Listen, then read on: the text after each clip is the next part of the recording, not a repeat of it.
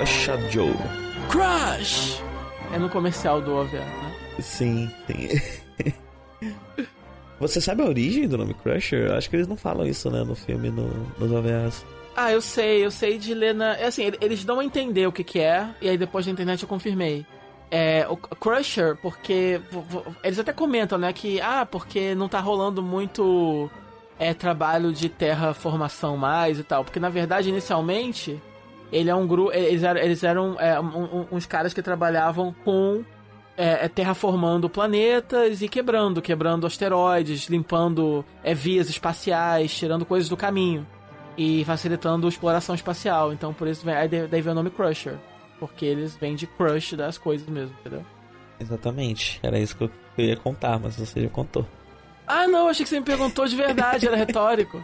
era retórico. Ah, que era bonitinho. Assim. eu fui todo inocente agora e tal, eu realmente caí. Você foi. É. Não, normal, eu faço isso direto.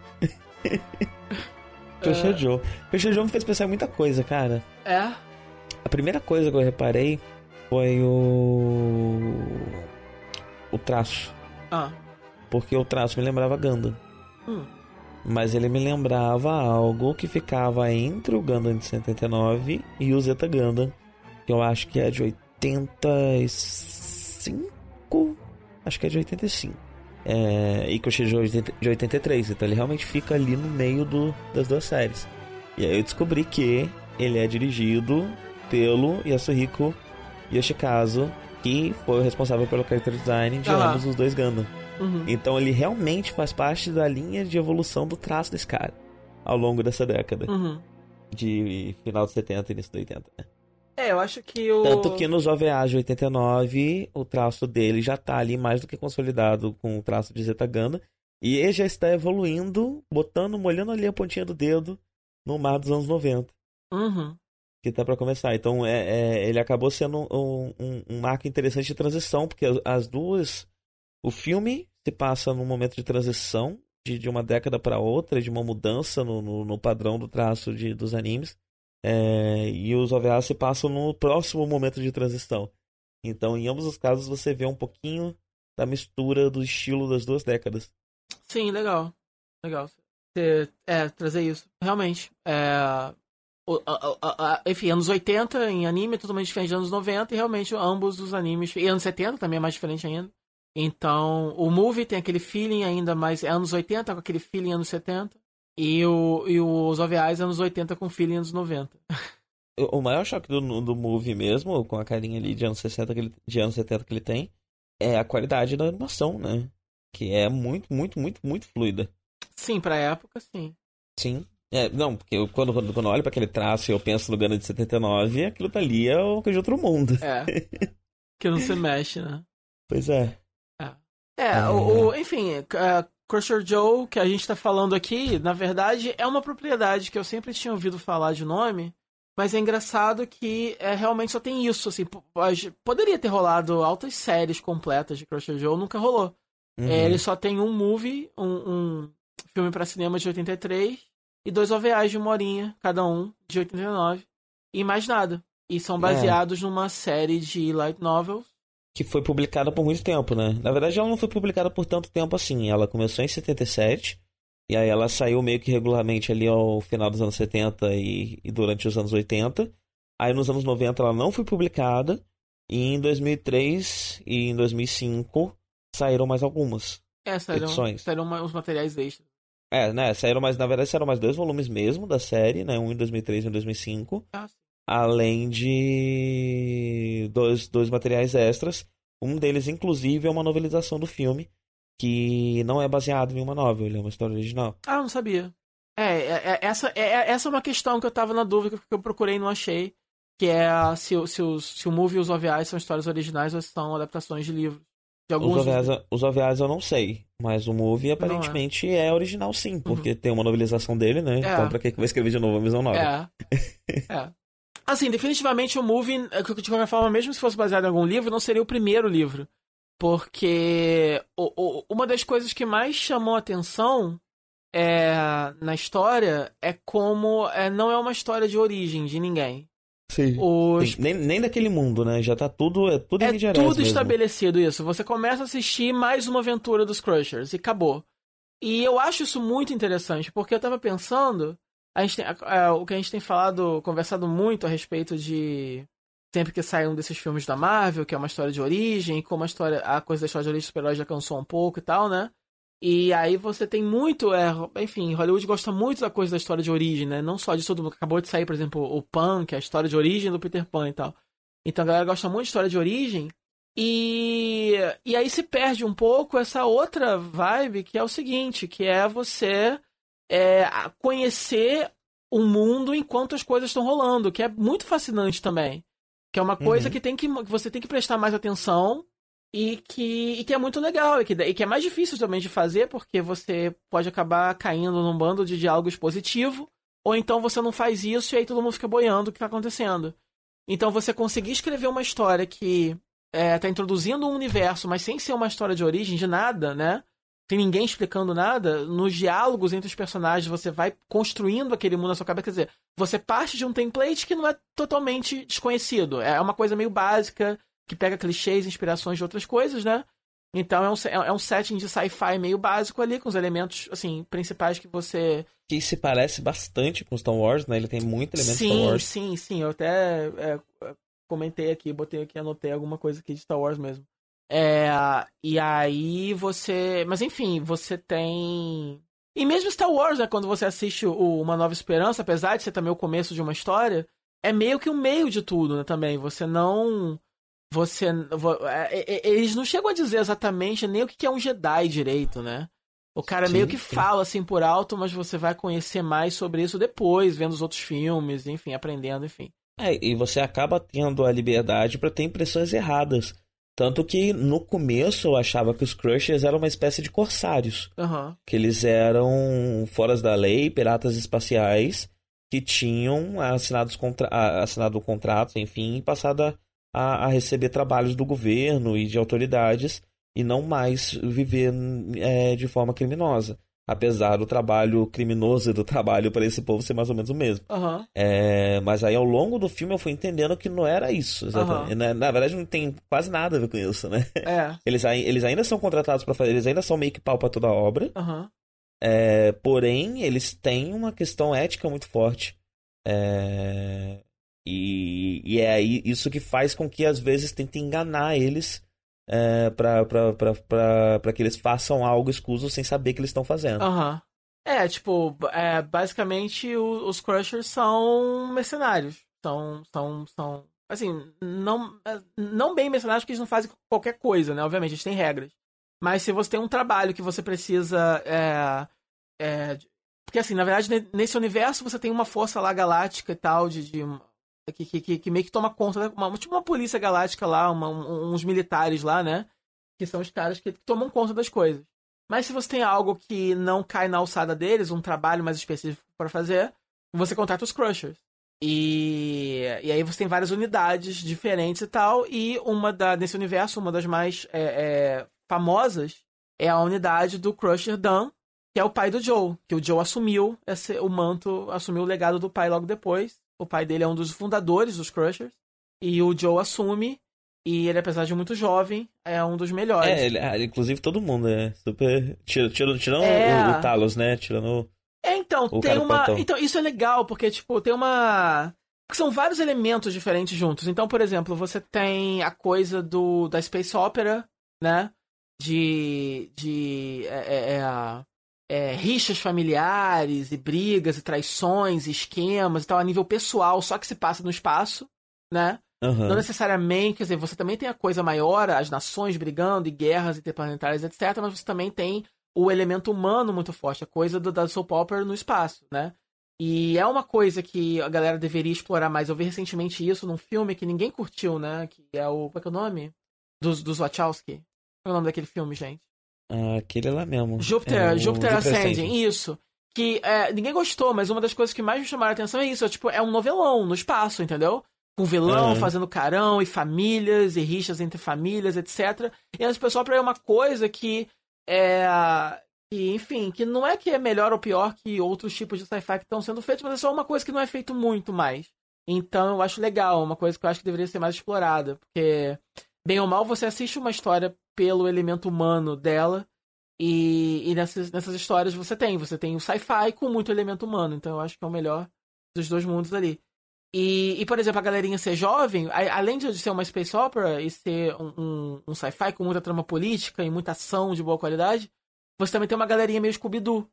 É, correndo Uhum, por aí, uhum. um mascotezinho, etc. Então eu acho legal, porque é uma inocência. Eu acho, acho maneiro, porque é, a gente vai falar mais disso, mas a, a trama é super complexa, né? Chega a ser meio difícil de acompanhar algumas vezes, Sim, sim, né? sim. É, e, e- e- é, Mas tem a essa- inocência. Esse- o, que eu queria, só completando é isso, assim, apesar da trama ser complexa, tem essa inocência do fato de ser um bando de criança voando pelo espaço e vivendo aventuras, né? Então. é e, ele- e eles também encaram tudo isso de uma forma bem descompromissada, né? Aham. É, então tem. Foi algo, inclusive, que me deu essa. é, fez parte dessa minha impressão inicial de que eles eram piratas espaciais ou criminosos de alguma forma e tal. É, porque eles são completamente descompromissados. Uhum. Eles não. Eles não são heróis trágicos, nem são militares, nem nada disso. É só um pessoalzinho que faz os trabalhos mesmo e quer ganhar a vida deles, sabe? E, e viver tranquilo. Tanto que o segundo OVA começa. O primeiro OVA começa exatamente assim, né? Com eles tentando fugir dos trabalhos, tirar umas férias e o trabalho indo atrás deles. É, e, e- e isso é interessante porque o que acontece? É, a gente geralmente fala um pouquinho é, mal é, de uma história que é muito plot-driven e não tem muito é, desenvolvimento de personagem, né? Que é mais sobre o plot do que sobre o personagem.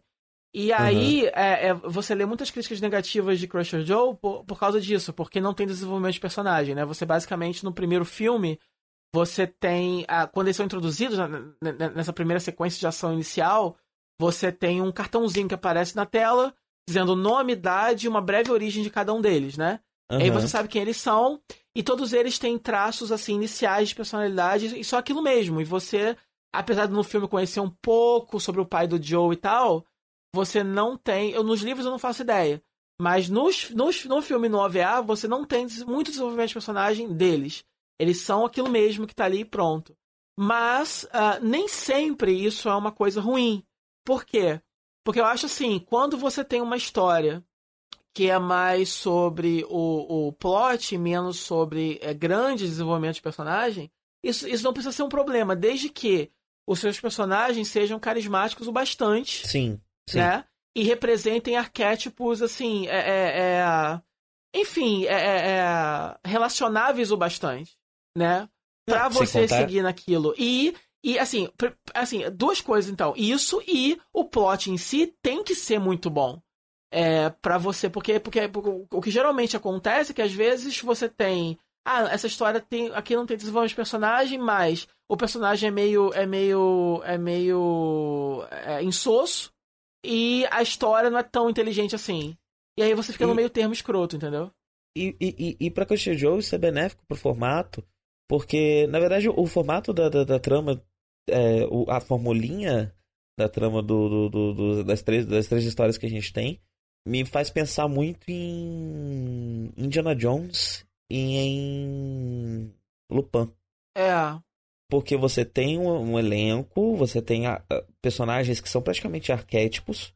é, você até de vez em quando trata de uma questão mais emocional de um ou outro, mas o Indiana Jones é meio que a mesma coisa nos três filmes, sabe? É. Você trata de questões dele ali, eventualmente, você mostra o pai dele lá no terceiro filme e tal, não sei o quê.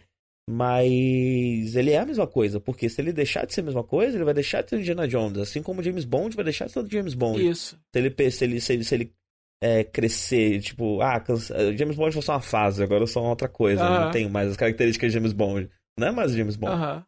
É... Então eu acho que isso é, é, é benéfico para a estrutura. É, Porque sempre foi essa a ideia. Uhum. Ah, você ter esses personagens que são arquétipos que estão ali servindo. é, Eles são quase uma companhia divertida ao longo da aventura. Aham. Sim. É, eles Sim. são uma companhia interessante ao longo da aventura. Eles são só interessantes o suficiente para te fazer uma boa companhia e ser gostoso estar com eles. é, mesmo que aquilo não seja sobre eles mudando e aprendendo coisas. É. É, então, é, é parte de. Foi o que eu falei. A, a, isso só funciona quando o seu plot é inteligente o bastante e quando os personagens são carismáticos o bastante. Aí acaba atingindo um equilíbrio meio estranho que você não sente necessidade de, de conhecer tanto assim. Se você por acaso vir a conhecer mais de algum deles, de alguns deles, acaba sendo um plus. Um plus muito bem-vindo, mas não é essencial. Você tá curtindo aquilo ali. Mesmo porque tem essa, essa coisa Scooby-Doo. Você, você, também não sabia quem era a galera do Scooby-Doo. Né? Uhum. No, no, no, desenho antigo não tinha nenhum episódio. Assim, obviamente, depois que o desenho dura 40 anos e tem diversas encarnações, diversas semis, etc., Óbvio, um ponto você vai explorar. Né? Mas assim, ali na série inicial não, não tem nenhum episódio contando a história de origem da, da origem, da Daphne. Como, esse, como esse povo se conheceu? Eles estavam é, junto? Como é que era? Que por que essas crianças viajam para do que, que elas vivem, né? Que elas não ganham dinheiro para resolver caso nenhum, eu acho, né? Eu nunca vi ninguém pagando eles. Eu, eu acho que elas devem ganhar dinheiro, né? Ah, é? Remunerado aquelas paradas? Mas não deve ser muito, porque senão já tinha, já tinha trocado aquele furgão, ficava nos hotéis melhores, um carro melhor, é. É, mas aí, tipo assim, falando um pouquinho dos, dos, dos personagens, né, dessa, dessa galera inicial que a gente conhece, você tem então o Joe em si. O Joe tem 19 anos, se não me engano, 18, é 19. Tô lendo aqui. Ele. Enfim, ele é o típico líder de cabeça quente e, e enfim, gosta de aventura e gosta de quebrar regras e não, não, não gosta muito de seguir as regras lá da, da, da organização, mas segue meio a contragosto. Enfim, ele tem o, o fardo pesado aí do legado do pai para poder seguir, mas ele não se intimida com isso não, ele gosta de fazer as coisas do jeito dele. E aí você tem a Alfin, que é a, a garota. tem que ter pelo menos uma. Então, o, o backstory interessante dela é que ela é uma princesa. E, uhum. e, parece que a história dela, é, deixando, abandonando a vida real e se juntando aos Crushers, é contada no primeiro livro. Então, na verdade, por isso que eu acho que nos, nas novels a gente tem um pouquinho mais de backstory deles, né? Porque a primeira novel é sobre isso, né? É, a, a, rola um, um, ela vem do planeta Pisani e acho que a novel chama isso Incidente em Pisani ou algo assim. É crise, Crisis on Solidarity Planet Pisani. Isso. Então, é, então é isso. Então ela, ela, ela, ela é a navegadora. Então o personagem que é o navegador morre ou algo assim. Eu, eu li isso esses dias e aí ela, ela se junta à organização e ela, obviamente, tem um caso. Ela tem um crush, hein, hein? É, com o Joe. Mais que isso, né? Eu acho que eles são namorados mesmo, né? Eles têm um relacionamento. É, tem, mas meio que não montam, né? Mas tem. A, a, a, dá é. a entender que eles têm, né? Um relacionamento mesmo, pra valer, né? É, né? Tudo indica que eles estão juntos, eles são é. namorados. É. O outro personagem interessante é o Talos, porque o Talos, ele, ele é velho, ele tem 40 anos, 40 e poucos anos, sei lá, velho, né? comparado aos outros, que a Alfin tem, deixa eu ver aqui, não diz, ela tem... Não, não, ele é mais velho que isso, porque ele teve 40 anos só de Kershaw. Ah, é verdade. O é Talos. Verdade. Então o Talos deve ter aí, se ele começou a trabalhar junto com os outros, seus é, 60 a, anos. A Alfin tem uns 17 e tal, o Talos não mostra muito porque ele é todo metade é cyborg, de tanto, seu, uhum. de tanto poder por aí, ele foi é, substituindo as partes dele, então ele, ele, ele é tipo um, ele, ele é um cyborg hoje em dia, e ele serviu com o pai do Joe, inicialmente. Então, ele meio que é o, é o mais antigo aí na trupe. E você tem o Rick, que é a criança sidekick, básica também, padrão. É... E...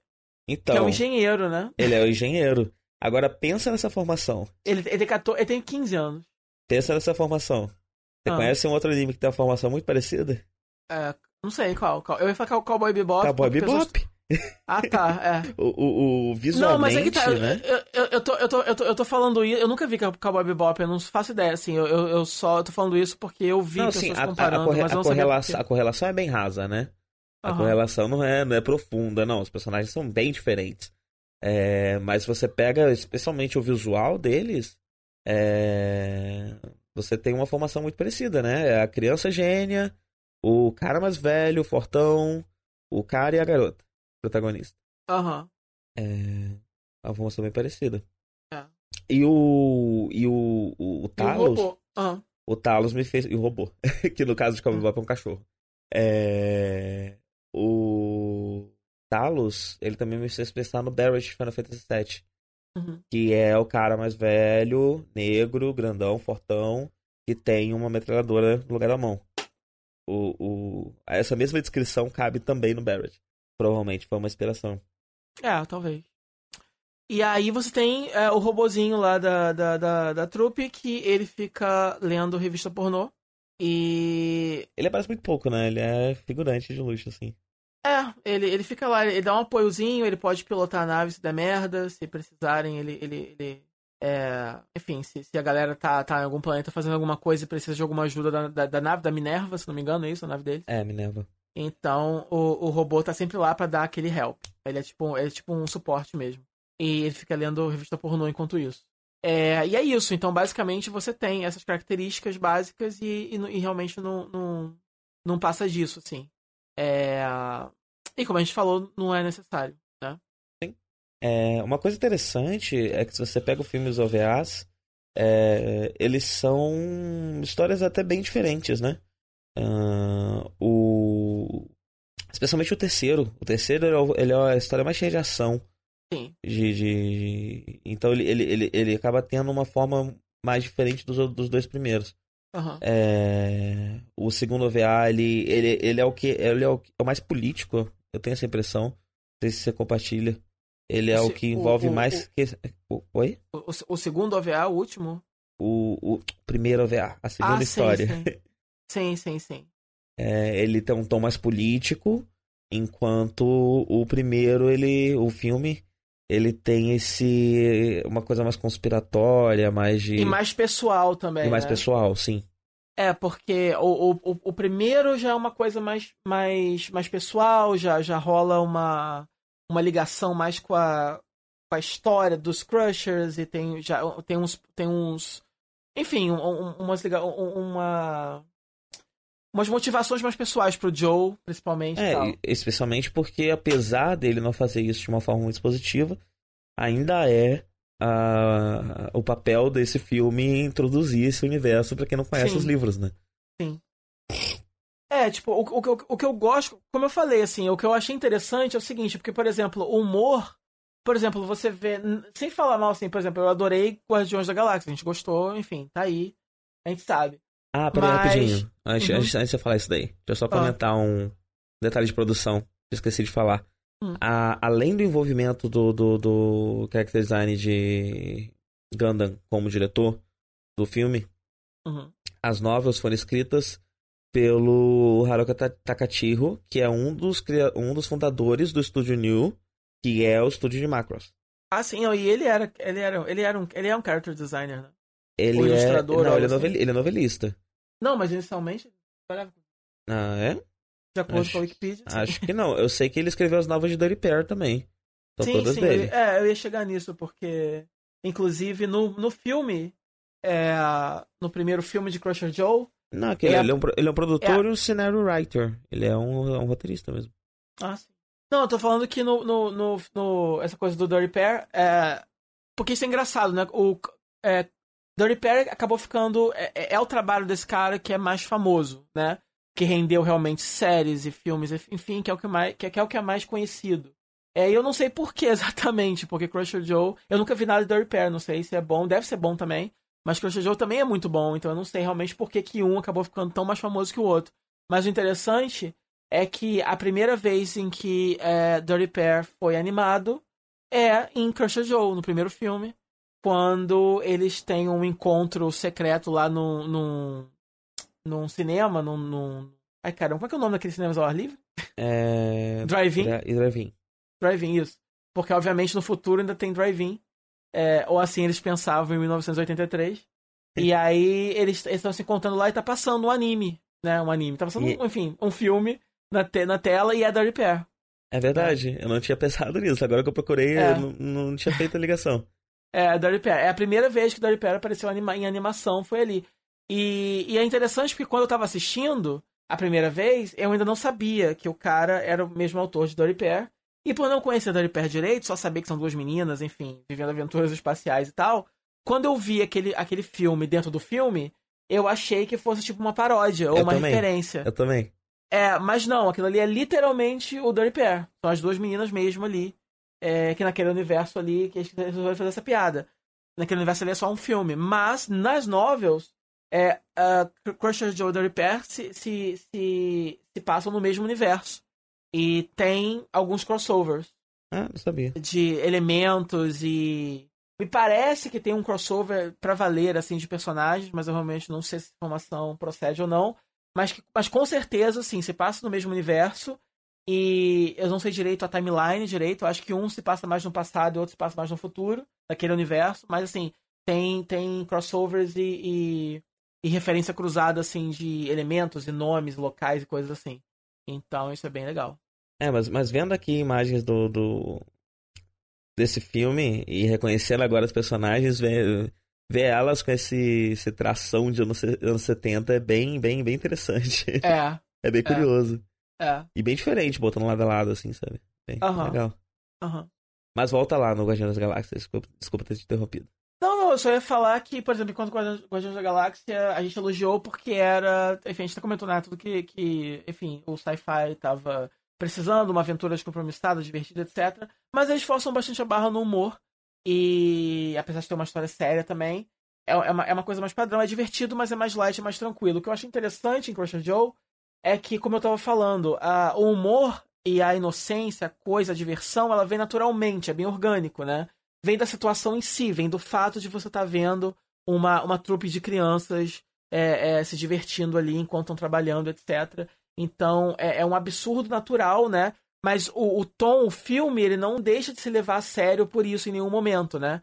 Então o humor vem naturalmente da situação, mas o filme não é, tenta ampliar isso, capitalizar em cima disso de forma alguma. O, o humor é o que é o que tá aí naturalmente. Uhum. Mas a história em si ela é super séria e, como eu falei, ela é super complexa, né? Então, por exemplo, o que eu mais gosto ali é que você realmente sente o seu cérebro trabalhando. Você sente que está assistindo uma, um, um, um sci-fi cheio de conceitos muito interessantes. Você tem ali é, é, se interconectando, interconectando tramas políticas e conspirações e cenas de ação muito bem feitas. E, e é legal é, saber que é, tem um gostinho a mais de você assistir nessa época, você sabe que não tem nem, nenhum truque, nenhum enhancement de CG nem nada.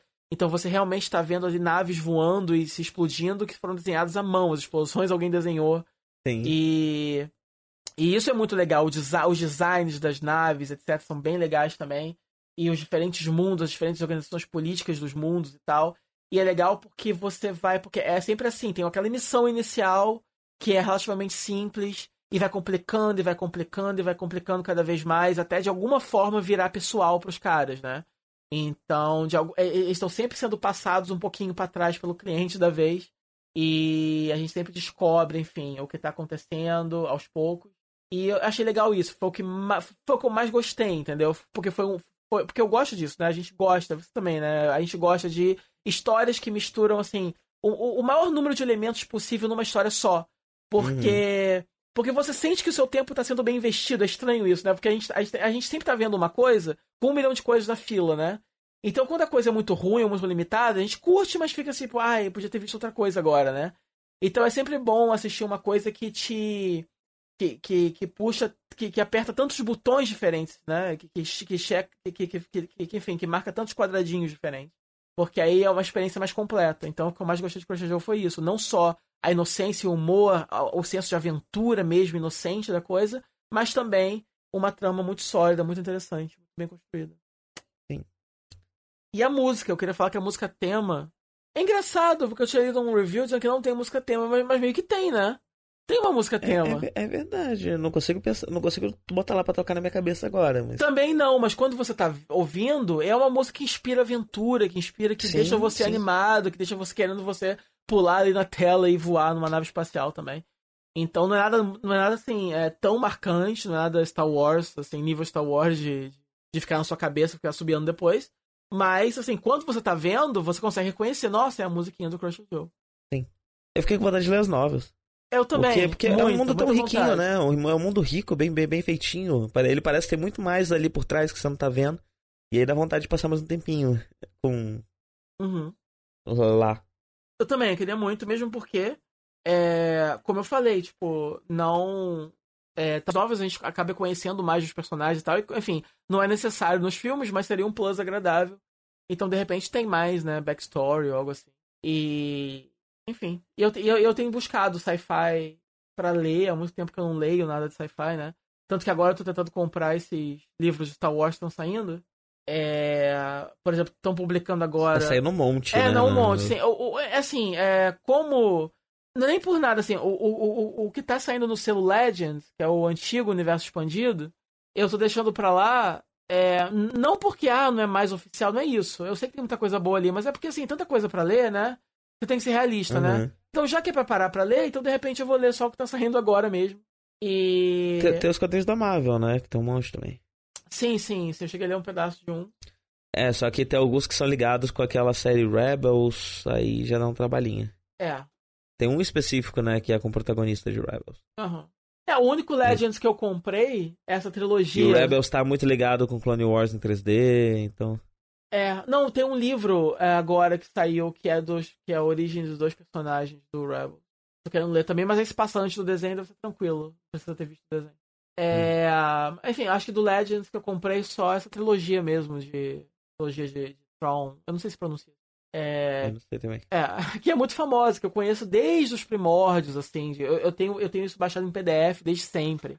Porque é realmente uma daquelas os mais famosos assim do universo expandido, é tipo uma continuação direta, assim, é quase que é, a próxima trilogia, assim, na época a galera falava que deviam filmar aquilo, né? A, a uhum. trilogia que continuasse do episódio 6 deveria ser aquilo. Então não foi, né? Virou Legend, o universo alternativo, mas é, eu comprei esse mesmo, porque isso aí deve ser legal, mas é uma trilogia fechadinha que é muito legal. Mas os outros que estão saindo aí eu, eu realmente não me atraio muito. Mas enfim, uma, uma, essas light novels de Joe devem ser legais, porque é uma light novel, deve ser uma leitura fácil, rápida, e se for tão legal e tão inteligente quanto os filmes, né, acaba sendo uma coisa bem assim compacta e completa. Mas e eu acho tem um que... valor histórico, tem um valor histórico interessante, né? E é você ver se deve ter uma diferença na forma como as light novels eram nos anos 70 e como elas são hoje em dia, né? Sim, com certeza. Você você lê, você ir lendo, porque são 10 volumes, então você vai lendo e vai vendo o tempo passar ali, né? Sim, sim. É, mas assim, eu acho assim, é, é, é uma propriedade muito rica, muito interessante, é uma coisa que se você quiser assistir sci-fi de qualidade, você curte sci-fi, você tem que buscar isso, porque eu acho que o é, anime nos anos 80, dos anos 80, é uma mina, é tipo uma mina de ouro inexplorada para quem curte sci-fi, né? Porque tem muita sim, sim. coisa legal de sci-fi ali. É, naquela década e que a galera passa por cima por vários motivos, porque o look é meio datado e eu, eu consigo ver que por mais que eu veja, você, né, que a gente veja valor nisso e ache bonito e etc, porque você tá, você, você tá vendo ali o suor do desenhista ali manchando né, a tinta, porque é, né, então assim, tem muito valor isso, né, pra, pra quem curte animação, né, saber que alguém realmente desenhou e pintou aquilo à mão e teve o trabalho de desenhar aquela nave se mexendo, é, é, me perdi completamente o que eu tava falando. É, enfim. Tava falando é, do visual enfim, datado. Não, não, não, então, então. É fácil entender porque muita gente, porque, porque o visual é datado e porque é difícil de achar também. Por exemplo, o Crusher Joe, eu não acredito que alguém vai achar sublado em português. É, deve ser muito difícil. Se, se existe, deve ser muito difícil. É, então. Mas assim, é, eu acho assim, se, se o cara realmente quiser, se você realmente gosta de sci-fi, vale a pena investigar, dar uma de arqueólogo aí, é, forçar na internet e encontrar. Né? Uhum. Eu acho que, que, que, vale a pena. Assim, esse subado em inglês é relativamente fácil de encontrar aí no site de torrent de, de anime de fansub americana, né? É, e não, se, aliás, se não me engano, o que eu baixei, o que você deve ter baixado também foi do Baca? Foi, eu baixei no. Porque eu, porque eu acho que isso não é fansub, né? Isso eu acho que é, o, que é o, a legenda oficial, porque tanto que o OVA que eu tenho tem o áudio em inglês Sim, também. Sim, também, foi essa versão mesmo que eu vi. É, então, então, é, então isso, porque na verdade isso foi licenciado nos Estados Unidos há, há muito tempo. É, acho que já, já, já tá fora de. Acho que você não consegue encontrar pra comprar mais oficialmente, não sei, mas foi, chegou a ser licenciado lá. Então. Então, é, é, então, enfim, é uma, é uma propriedade estranha, porque ela é, ela é conhecida, mas não é ao mesmo tempo, né? Ela chegou a ser, ser licenciada e tal, mas ao mesmo tempo ela só tem só viagem mais nada. Então, assim, dá uma tristeza. Eu queria, que, eu queria muito que tivesse é, uma série agora, que alguém fizesse uma, uma, uma série completa de Crusher Joe, baseado ou não nas novels, não interessa. É, seria bem interessante de ver. Eu dei uma olhada aqui, Porque ó. eu acho que... Uhum. Você dá pra comprar ainda. E só dá pra comprar naquelas lojinhas... Essas da Amazon, sabe? Aham. Uhum. É caríssimo, caríssimo, caríssimo, caríssimo. Tem o é. box do filme com os OVAs. É, tem duas versões, inclusive. Acho que uma é tá japonesa tá e a outra é americana. Isso mesmo, uma é japonesa e a outra é americana. A japonesa tá saindo por 150 dólares. A americana, Caralho! A, americana, a americana nova está saindo por 200 dólares. Caralho! Caralho! A usada por 96. Aí quando você pensa na alta do dólar, você fica, caralho, isso em real é assim, tipo, absurdo, dá pra comprar muito chocolate. Sim. dá pra ir na Disney, sei lá. 200 dólares por três DVDs. Ah! Dois discos. São dois discos, né? Nem três. São dois discos. Eu tô muito. Eu tô muito chocado. Provavelmente tá esgotado há um bom tempo. É, o lançamento é. foi em 2003. Deve ter esgotado há um bom tempo. Presta pela realidade. Uhum. Uhum. Mas é isso, assim, eu acho que a, a mensagem final é essa, tipo, é, assistam, né? É, busquem, porque você acaba que encontra pouca coisa. Por exemplo, você vai ver o que tá Se você curte sci-fi e vai. Desculpa, vai ver o que tá acontecendo em Hollywood agora, né? Você tem muita distopia e tal. Puta que Mas pariu. não tem nada. Calma, deixa eu olhar. Deixa eu te falar. 200 ah. é o preço mais barato. Tem um por 200 ah, e tem outro por 400 dólares. Ah, não, aí é viagem, né? Aí é viagem. Vem o que nisso? Vem. Não, não, não, é, é o mesmo. Só tem duas lojas vendendo. Uma tá vendendo por. Que novo. isso, viagem. Um por 200 Nossa, que viagem. Que viagem, nossa, surreal. Não, nada a ver nada a ver. Isso ainda realmente, tipo assim, não, não é tão raro assim pra tanto. Eu acho possível que. É porque é novo, né? Selado de fábrica. Não deve ter muitas Não, mas. Assim. Será? Nossa, que merda. A, a, a tiragem nisso, de DVD um... de anime nunca foi um absurdo, assim. O negócio de 2003. Se, vier, se, se, se, fosse uma parada do tipo, sei lá, vem um. Vem, vem umas. Um, sabe, uns, uns, desenhos originais, uns celuloides originais, alguma coisa assim.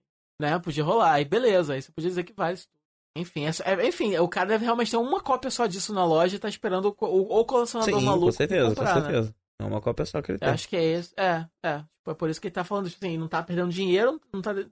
Tá, tá, tá, Assim, tá, assim, tá. Blá, blá, blá, blá, tá deixando de ganhar até o primeiro colecionador, colecionador maluco aparecer. Caralho, eu tô bêbado. Para de beber enquanto grava. Caralho, eu não tô bebendo, mas parece que eu tô, né? Parece. Enfim, assistam. Uh, assistam mais coisa, mais sci-fi dos anos 80 japonês, que são bem legais. E Crusher Joe é um dos melhores exemplos do pouco que eu vi. Crusher Joe é um dos melhores. É verdade. E é uma coisa que você não encontra mais em, em, em sci-fi hoje em dia. Você encontra a, as distopias, tanto adultas como adolescentes, que estão muito na moda agora. E uh, uh, quando você tem algum filme de futurista um pouco mais otimista, geralmente ele flopa. Uhum. Ou você tem alguma coisa de, de alguns dramas, né? Tipo aquele da robozinha lá, etc. Então, alguns só, dramas só uma aventurinha e um filme de ação você realmente não. É. Aí você teve Guardiões, que foi realmente o que a gente bateu palma, que foi uma coisa que realmente tava faltando em Hollywood, né? Uhum. E você talvez agora, com o novo Star Wars, realmente tenha, tenha algum, tipo, algum tipo de revival desse tipo de aventura de sci-fi, que não necessariamente é algo pós-apocalíptico nem nada, é só uma aventura legal para você assistir, curtir e tal, com, com humor, com aventura, para você, enfim é, para você só curtir, virar criança e curtir aquela parada maneira, e mas inteligente ao mesmo tempo. E, e enfim, eu acho que, que Crush Joe é um dos melhores exemplos. É, e é uma coisa que poderia, inclusive, virar filme. Poderia alguém. Hollywood está sempre procurando novas propriedades. Seria extremamente adaptar. fácil, né? Porque ele é, ele é muito palatável para qualquer pessoa. Qualquer fã de Star Wars que assistir Crush Joe provavelmente não vai, vai achar Sim, é uma, é, uma, é uma adaptação pronta, porque nenhum deles é japonês, os personagens, né? Todos eles têm nomes, enfim. O Joe se chama Joe. A narrativa, outras... a narrativa tem bem pouco de, de, de, de, coisas japonesas, né? Ela é uma narrativa sim, bem, sim. bem americanizada. Sim, então é por isso que eu tô falando, tipo assim, é, o, o Japão tá sempre é, vira e mexe criando esses animes que são é, é, direcionados pro público ocidental, mais um pouco, assim, né? Então. E Hollywood procurando, eh, procurando coisas japonesas para adaptar, eles não desistem. Então, assim, eu me explico assim, Crusher Joe, tipo, cara, tá pronto, né? Se eu fosse, tipo assim, um produtor, era uma coisa totalmente óbvia, assim. É, é tá pronto para virar, tipo, um anime atual, e, enfim. Ou então um, um, um filme hollywoodiano, algo assim. Enfim, é, é. É assim, tá na hora, né, de acontecer isso, porque assim, é um momento propício, eu acho. Porque tá na hora que esse estilo de história tá voltando a, a ser a ser algo, né? Tá voltando pra moda. Então, seria uma boa.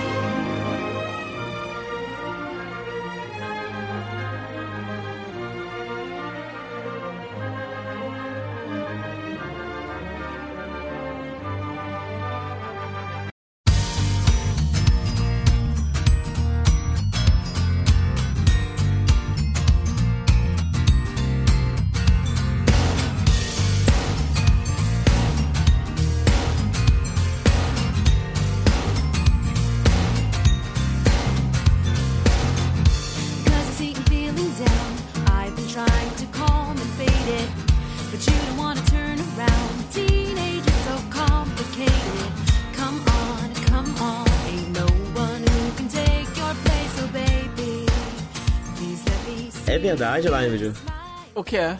que finalmente a gente vai gravar Kill la Kill. Incrível, né? Mas o, en- o engraçado é que tem o, podcast de Code Geass, que é, é, inclusive muito mais urgente e tem um, um significado histórico muito mais importante pra gente. Sim. E até agora nada, porque até agora eu não terminei de ver a segunda temporada. Mas eu vou, eu vou. Que episódio você parou? Eu tô no 13 ou 14, tô na metade, assim. Daqui a Deus. pouco termina. Daqui a pouco termina, Daqui aí a tem os. Se você não assistir, não vai terminar não, cara. E tem os. Não, eu, tô, eu, eu- eu tô parado vendo outras coisas que eu, eu sei que um belo dia eu vou acordar e, e vai ter acontecido, assim, eu vou ter visto. ok. E. Só que não. E. eh, Mas tem aqueles OVAs novos também, que é aqueles eu acho que nem você viu. Ah, esses eu não vi não. Então não pode nem falar nada, não daria pra gravar antes de vê-los. Como assim, cara? Dá pra gravar duas coisas diferentes, duas paradas, duas obras diferentes. Não, é a mesma coisa, é tudo- numa, numa tacada só. Tá, ok, então. Eu não vi ainda porque eu tô esperando você ver o OVA, porque eu sei que você não vai ver, entendeu? Só por causa disso. Aí eu vou ter Ah, assistido claro. tudo, e aí você Aham. não vai ter visto a parada, e eu vou esquecer tudo depois na hora de gravar e vai foder Ah. tudo, entendeu? Entendi. É, é, é, inclusive você tá fazendo isso desde antes desses OVAs serem anunciados e lançados, né? Porque eu sabia que ia lançar, eu tenho. eu leio muito. Anime News Network, eu continuo lendo eles. Eu não lia só quando a gente traduzia a notícia deles pra colocar no, no naquele site. Você não lembra o nome? Não. Anime Force. Anime Forces, é. Não, não, porra, não é. Não, não tô zoando. Não é, não é pra desmerecer, não, porque eu sou desmemoriado. Mas, porra, é a, casa, é a eterna casa do Gcast, não vou. Eu lembro, da, Verdade. impo- eu lembro da importância. Nosso berço, eu, né? é, ué, eu lembro da importância que foi, mas eu. Até hoje tá no meu currículo, não tem muita coisa pra pôr no meu currículo, né? Você deixa Anime Force no seu currículo. Eu, te, eu tenho que deixar. Eu, eu- quer dizer, eu quero, eu quero voltar a Mas nem trabalhar dá na. pra encontrar, cara, notícias. Melhor ainda, aí eu posso inventar qualquer. Eu posso inventar a função que for, que ninguém vai poder provar, entendeu? Eu tenho que fazer isso, eu, eu quero trabalhar. Não, eu preciso trabalhar na área de comunicação. Eu não, então eu tenho que. Eu tenho que valorizar um pouco o pouco que eu fiz, entendeu? Entendi. Mas vamos logo que a gente tá com pouco tempo. Kill la Kill. Então, a gente hoje vai falar sobre esse anime incrível que é Kill la Kill e a, e a importância dele, da gente gravar sobre ele, não só porque é um anime que foi importante por vários motivos, a gente gostou muito e queria gravar, mas também porque é um dos poucos animes que a gente, os dois viram. Então a gente tá, né, pra não ficar... Como a gente tá ficando sem pauta daqui a pouco, então vamos, né, vamos gravar isso logo. Porque é difícil a gente combinar de os dois ver alguma coisa, porque verem alguma coisa, porque é, os animes são grandes, é muita coisa que a gente assiste, enfim. Nós somos pessoas muito diferentes, com gostos muito distintos. É, É e, difícil. e os hábitos de, de ver e horários e, e disponibilidades tá ficando cada vez mais difícil. Então, a gente vai fazer isso. A gente vai. é, me perdi o que eu ia falar. Eu não tô entendendo nada, não sei pra onde você tá indo. É, não, porque, é, eu come- porque eu comecei a pensar numa. Enfim, eu, eu vou te, Enfim. É que eu comecei a pensar assim. É, na ideia de, eventualmente, a gente, a, a gente gravar assim, episódios em que você fala de alguma coisa, que, de um anime que você tem assistido e eu falo de um anime que eu tenho Ah, assistido. você quer fazer tipo Animal de Order. Alguns, pelo menos. Coisas que de repente você tem assistido, que você goste muito, que vai demorar muito pra eu assistir, e vice-versa. Às vezes coisas que você nem vai ter o interesse de ver ou não vai ter tempo de ver agora, mas eu já vi, tá, tá quente, entendeu? E de repente Pô, eu você não. não me comunicou isso, cara. Ficou... Oi? Você não me comunicou isso, então ficou difícil entender o que você tava falando. Não, mas é que eu comecei a pensar isso e ao mesmo tempo eu comecei a pensar também que além disso, tem coisas pequenas que não vão render o episódio inteiro. Eu pensei, de repente no episódio que a gente for, for gravar de Kill la Kill, por exemplo, antes, é, no que era o nosso rant antigamente, eu falaria rapidinho desse anime que eu vi, desse filme, desse movie A que eu vi já rapidinho. fez isso, né? Coisas assim, é, mas aí, aí é por isso que embolou, porque eu tava falando uma coisa e pensando outras duas coisas, entendeu? Entendi. Você bebeu alguma coisa antes dessa gravação? Não, bebi ontem, mas já passou, porque eu já dormi, já comi doce depois. Ok. É, eu tô Então. aqui com vinho Bergerac Lav- Lavor, eu não sei falar. A bebedeira Mas da avó. Custou só 5 euros, é uma delícia. Ô, Apolônio, a bebedeira da avó! Que absurdo, Apolônio! Enfim. Aliás, uma curiosidade, nesse momento são 8 horas da noite e tá céu, como se fosse tipo 5 da tarde, claríssimo. É, fora. porque o Mike tá em Paris. Tem que avisar eu isso. tô. É, não, a gente já teve. Quando a gente se sair, o Nerd onde eu aviso isso já vai ter saído. Assim, não, mas por caso a pessoa não tenha ouvido ou algo assim. Ah, sim. É, eu vou ficar aqui três meses. A gente vai gravar um tempo com, com um fuso horário. Diferente. Sim. Mas vamos, Kill la Kill. E aí? E aí? Você curtiu, Então- né? Eu curti, mas eu acho que a primeira coisa interessante pra gente falar sobre Kill la Kill é sobre o estúdio. Hum. Que é um estúdio dissidente do. A gente chegou a comentar disso no preview, mas como a gente tá seguindo o padrão de vai ver não ouviu, né? Ele é um estúdio dissidente da Gainax. Ah, agora, óbvio que eu vou passar vergonha sem ter absolutamente nenhum nome na minha mão. E aí eu começo a falar de umas tecnicidades sem ter o Wikipedia aberto. O que acontece é que eu preciso, nesse momento agora, explicar que isso está acontecendo para poder ganhar tempo e poder abrir a Wikipedia e dar para vocês as informações corretas, né? É, o problema é que a internet está um pouco lenta. Pronto. Ele foi dirigido pelo Hiroyuki Maishi. Isso. É, e o Hiroyuki Maishi, ah, junto com o, o roteirista, que é o Kazuki Nakashimi, trabalharam em Gurren Lagann. É, e um deles, ou os dois, eu não lembro, trabalharam com Penny Stocking também. Aham. É, o diretor, o diretor dirigiu Penny Stocking. E eles saíram da Gainax para criar o estúdio Trigger, Uhum. ah, que é o estúdio de Kill Kill. E. Kill la Kill acho que foi uma das primeiras grandes obras, né? De... Foi a primeira série de TV do, do estúdio, né? Foi, foi a Foi. primeira série de TV do estúdio. Eles fizeram, se não me engano, alguns comerciais ou alguns curtas ou algo assim. É, eu tem não um, sei tem um direito. curta, tem um curta de Little Witch Academia. Isso, tem que veio um- antes, né? É, e um outro que foi um, um curtinha só pra internet chamado Inferno Cop. É, la Kill foi a inclusive- primeira série de TV deles. Inclusive, esse Little Witch Academy eu vi há pouco tempo, tem no Netflix, e é muito, muito, muito legal. É muito incrível. A animação é muito fluida, muito maneira, e é bem legal. Eu conheço, eu conheço de nome. Então, é muito legal, a animação é muito fluida. Eu, inclusive, eu, eu comecei a ver sem saber direito. Eu, eu acho que eu não sabia que era do Trigger de- eh, previamente, eu nem sabia que era um. que não era uma série, eu só dei play, sabe? Sem ver nada em volta. E Tem os dois no Netflix ou tem um só? Tem dois, acho que tem dois, é. É o que? É um É, movie e um dois, OVA, não é isso? Ou. Ah, não, aqui diz que são dois. Ah, não, aqui eles chamam os Dois dois de short curtas. film que pega. Ah, um tá. se chama só Lit- Little Witch Academia e o outro é o The Encanted Parade. Ah, tá. Eu, eu, eu vi duas coisas relacionadas a essa marca no Netflix, mas eu só vi, um, eu só vi uma mesmo, de qualquer forma. E é muito fofo, é muito legal, a dublagem é muito, muito, muito maneira, muito engraçada, e a traço é muito legal, a animação é muito fluida. E não tem. E é legal por causa disso, porque assim, é bem uma coisa divertida, não tem fanservice, não tem nada. É meio, é meio que uma coisa realmente pra menina assistir mesmo, né?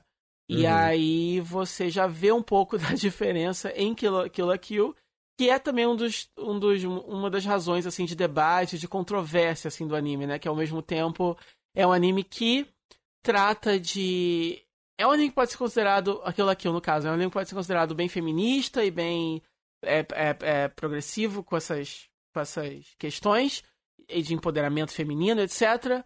É, mas ao mesmo tempo ele trabalha muito com o male gaze e etc, coisas assim. Ele fica muito nessa linha tênue que separa o fanservice do, do empoderamento e é uma, é uma discussão que, que divide assim, opiniões e, e a gente vai falar disso também. Mas Little Witch Academia não, é só, é só um anime divertido pra menina e é muito legal. Sim. É, o que lá que eu assisti, eu acho que.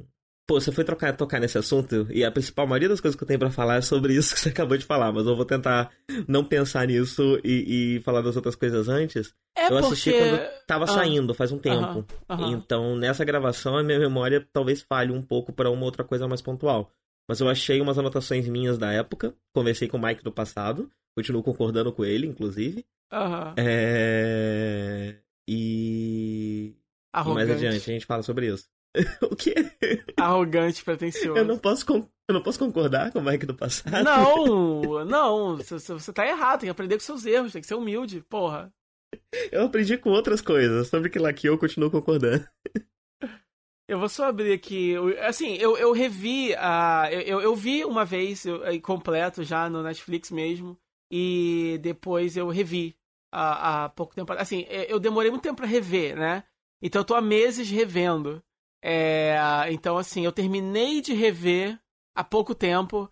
Mas algumas coisas do começo da temporada podem ficar mais é, esquecidas também. Mas o importante tá aqui na cabeça. Eu tô abrindo só a Wikipedia pra é, ver é, questão de nome de personagens e coisas assim. E, e tá fazendo exatamente o que eu fiz agora há pouco, enrolando pra poder É, ganhar tempo com isso. É. é porque você não é esperto. Você, quando percebe que eu tô assim enrolando, você tem que entrar no meio e já, entendeu?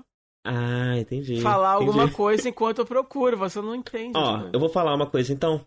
É... Eu, eu- o que eu acho, uma coisa que eu acho curiosa em Kill la Kill é como ela tem uma temática muito bem definida. Aham.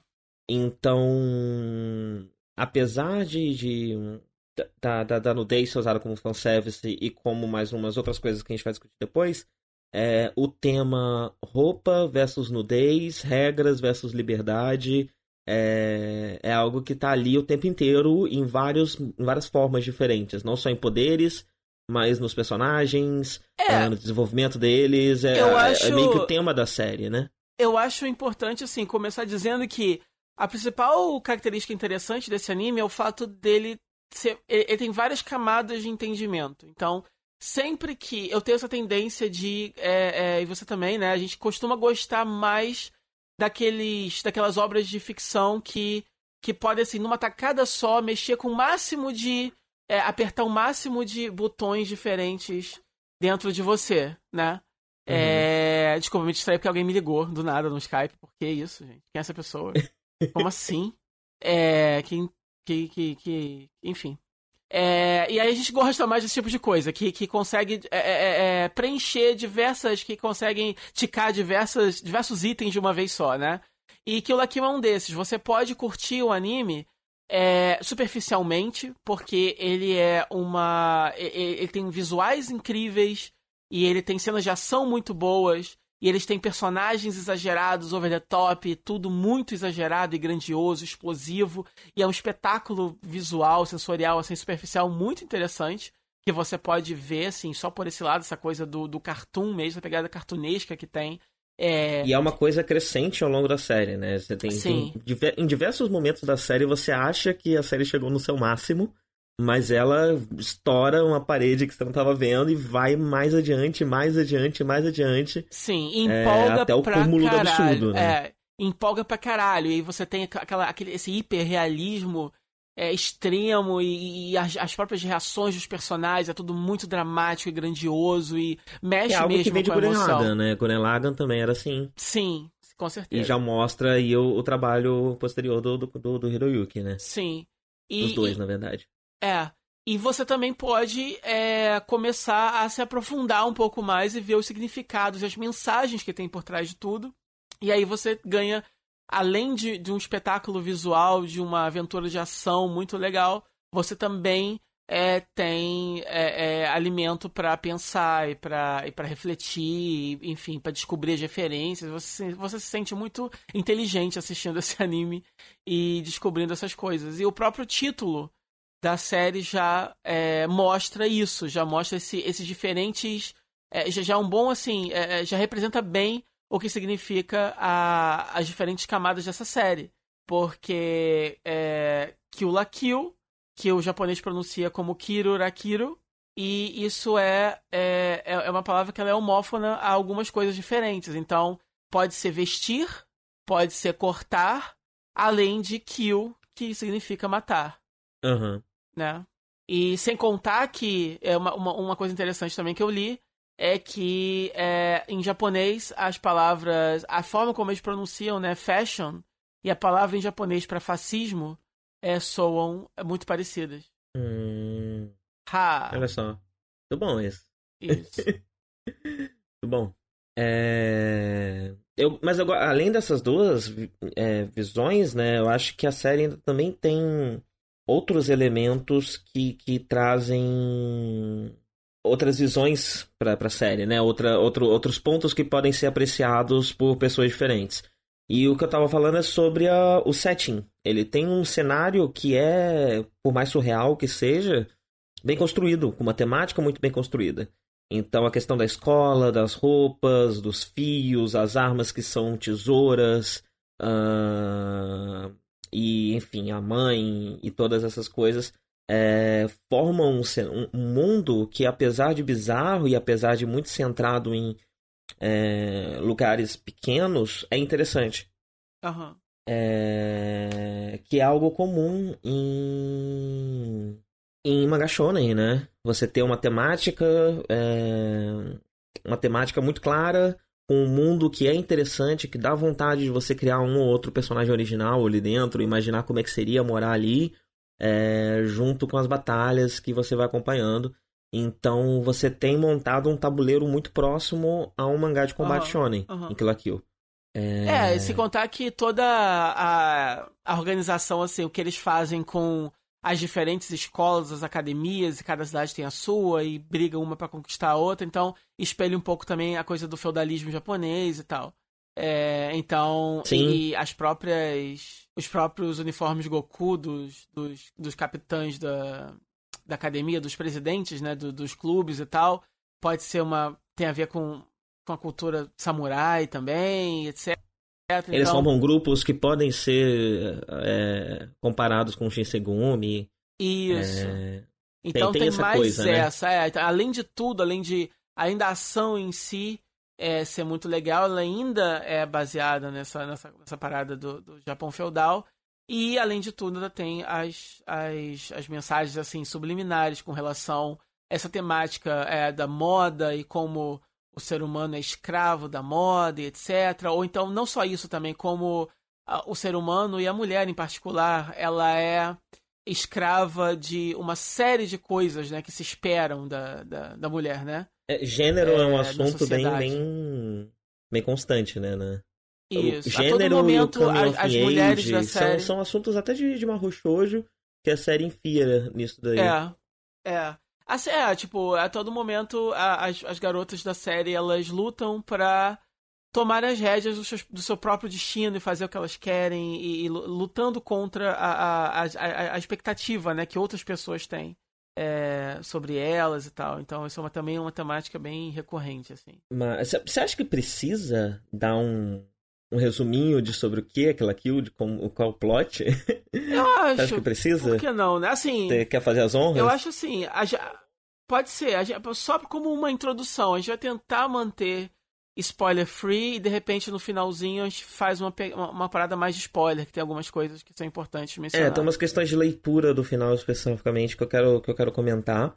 Mas é, meio difícil saber até onde é spoiler também, né? Porque é uma série que vai. Ela, cada episódio é um, é um degrau, né? É. E aí, tipo, até onde Não, mas você tem pode algum- subir nessa escada. Tem alguns, tem algumas reviravoltas específicas mais pro final que é legal quando você assiste sem saber. É, Sim. mas a história básica tem essa menina chamada Ryuko Matoi. Ela chega num, ela chega numa, numa né, nessa escola, essa Honoji Academy, Academia Ronode, e a- é- é- é- ela, tem, ela tem metade de uma tesoura gigante na mão dela, que é uma espécie que é tipo a arma dela. E ela, Ela usa como uma espada, né? Como se fosse uma espada. É, e ela tá procurando. E assim, é, é confuso no começo, porque. Mas realmente a série não explica. Ela te joga nesse mundo e vai te preenchendo os gaps depois. Mas aparentemente alguém matou o, o pai dela, né? Com aquela arma, e ela tá indo atrás do assassino. E na, na perseguição desse assassino, ela chega nessa escola.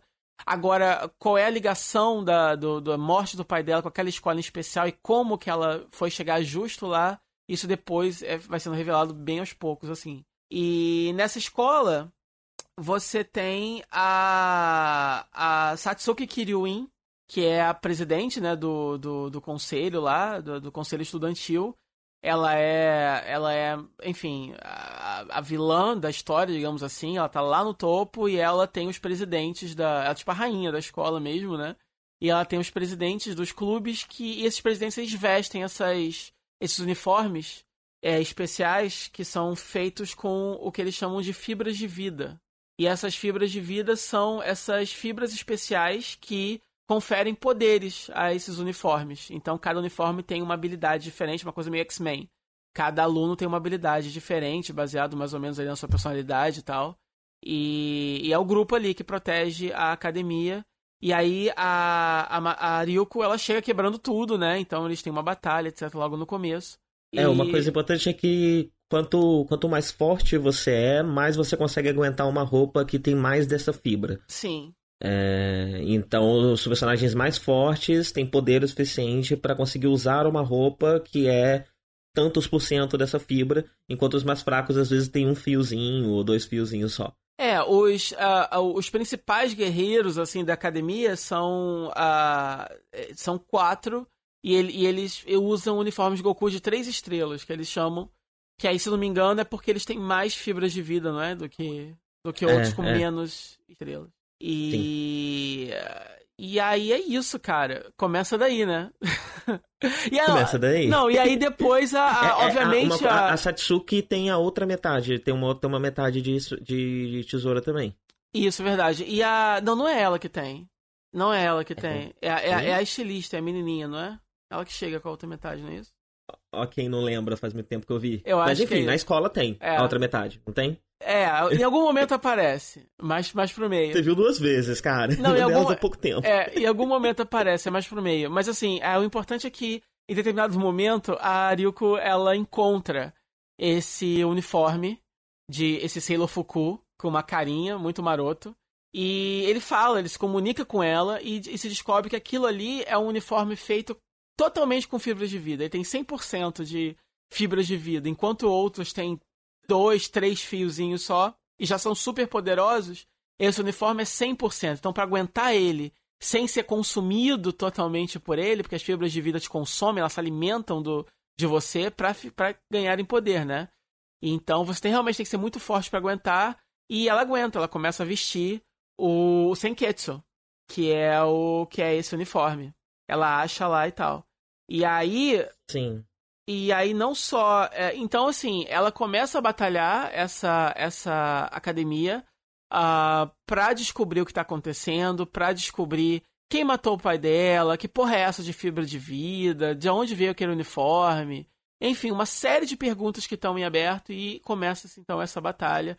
E obviamente a, a Satsuki também, ela não gosta da, da, da Ryuko, ela não gosta que ela use, que ela tenha aquele uniforme. Ela, ela também tem um, né? Um uniforme parecido com aquele. E, enfim, começa daí.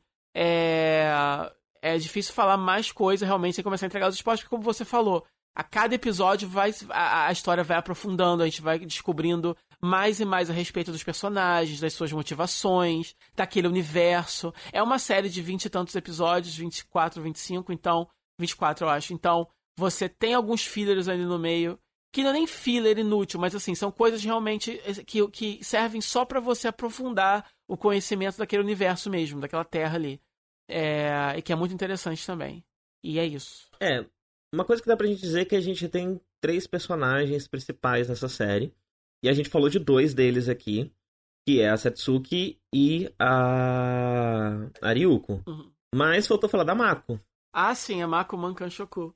Que Ela é incrível. acaba sendo, apesar dela ser a, a garota normal, ela acaba sendo, ao longo da série, uma personagem tão importante quanto as outras duas, Sim. e elas meio que formam um trio de protagonistas. É, E, e são personagens muito diferentes entre si, né? Mas que acabam se completando bastante. É, a, a, a Mako, É. ela é a melhor personagem, eu acho, de todas. Ela é incrível. Ela, na verdade, porque assim, a Ryuko vai morar com essa família no, nos subúrbios lá do, do. Porque além de tudo, quer dizer, a gente vai falando da série, né? E vai, vai, é, vai tirando várias e várias camadas, assim. Então, além de tudo, a série também é, é, fala um pouco sobre classes sociais e distribuição de renda. E, e- e- Especialmente baseado nessa escola, né? Porque como essa escola tem um ranking muito bem definido de uniformes por estrelas, e todos têm suas estrelas, tem seu uniforme, então você tem níveis é, que são comparados a classes sociais. Então, quanto menos estrelas tem o seu uniforme, mais pobre é a sua família.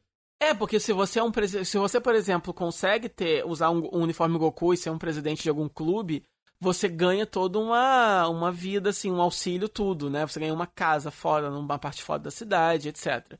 E, e, enfim, se você não se você não tem a chance de estar nessa elite, você infelizmente mora numa, na favela.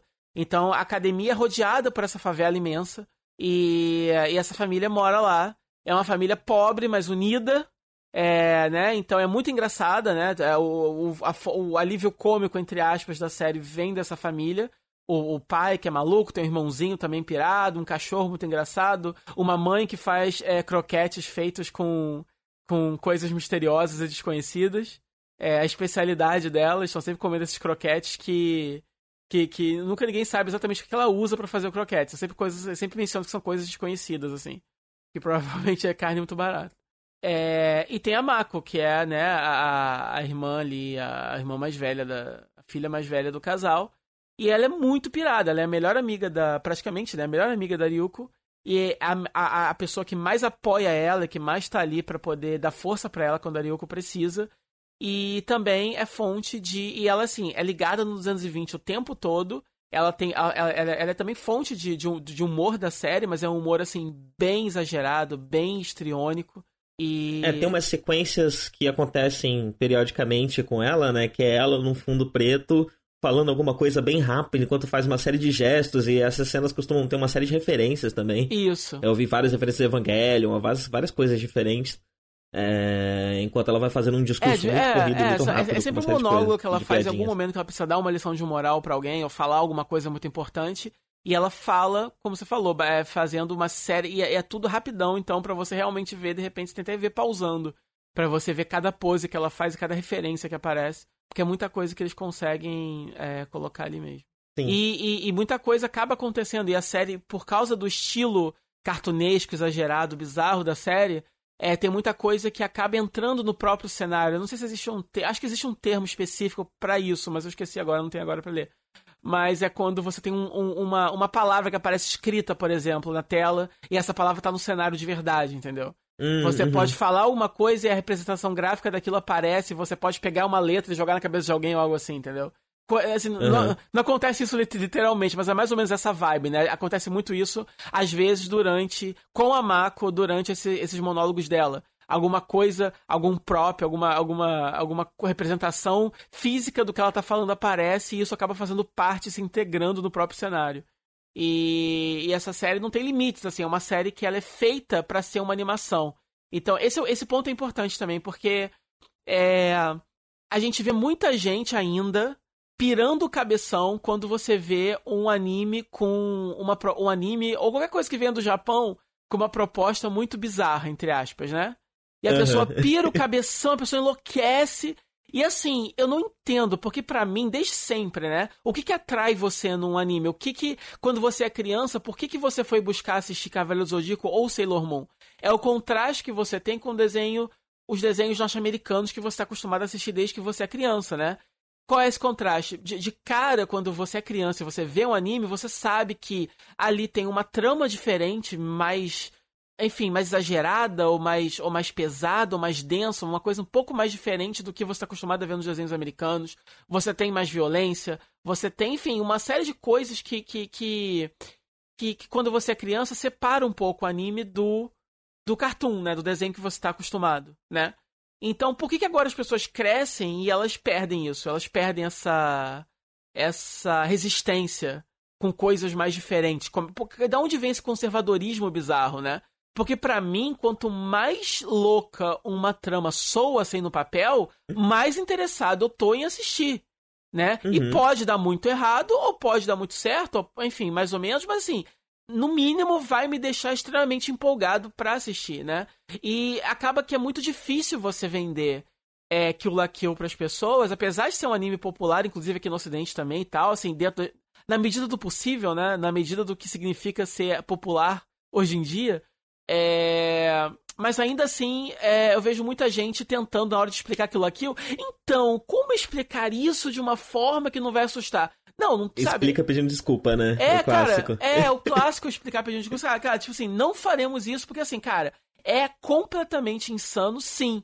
E, e é por isso que é incrível, e é por isso que você deve assistir, né? Tipo, então, cara, relaxa e assiste, sabe? Não vai te comer, não vai te pegar de noite, não vai te sugar, entendeu?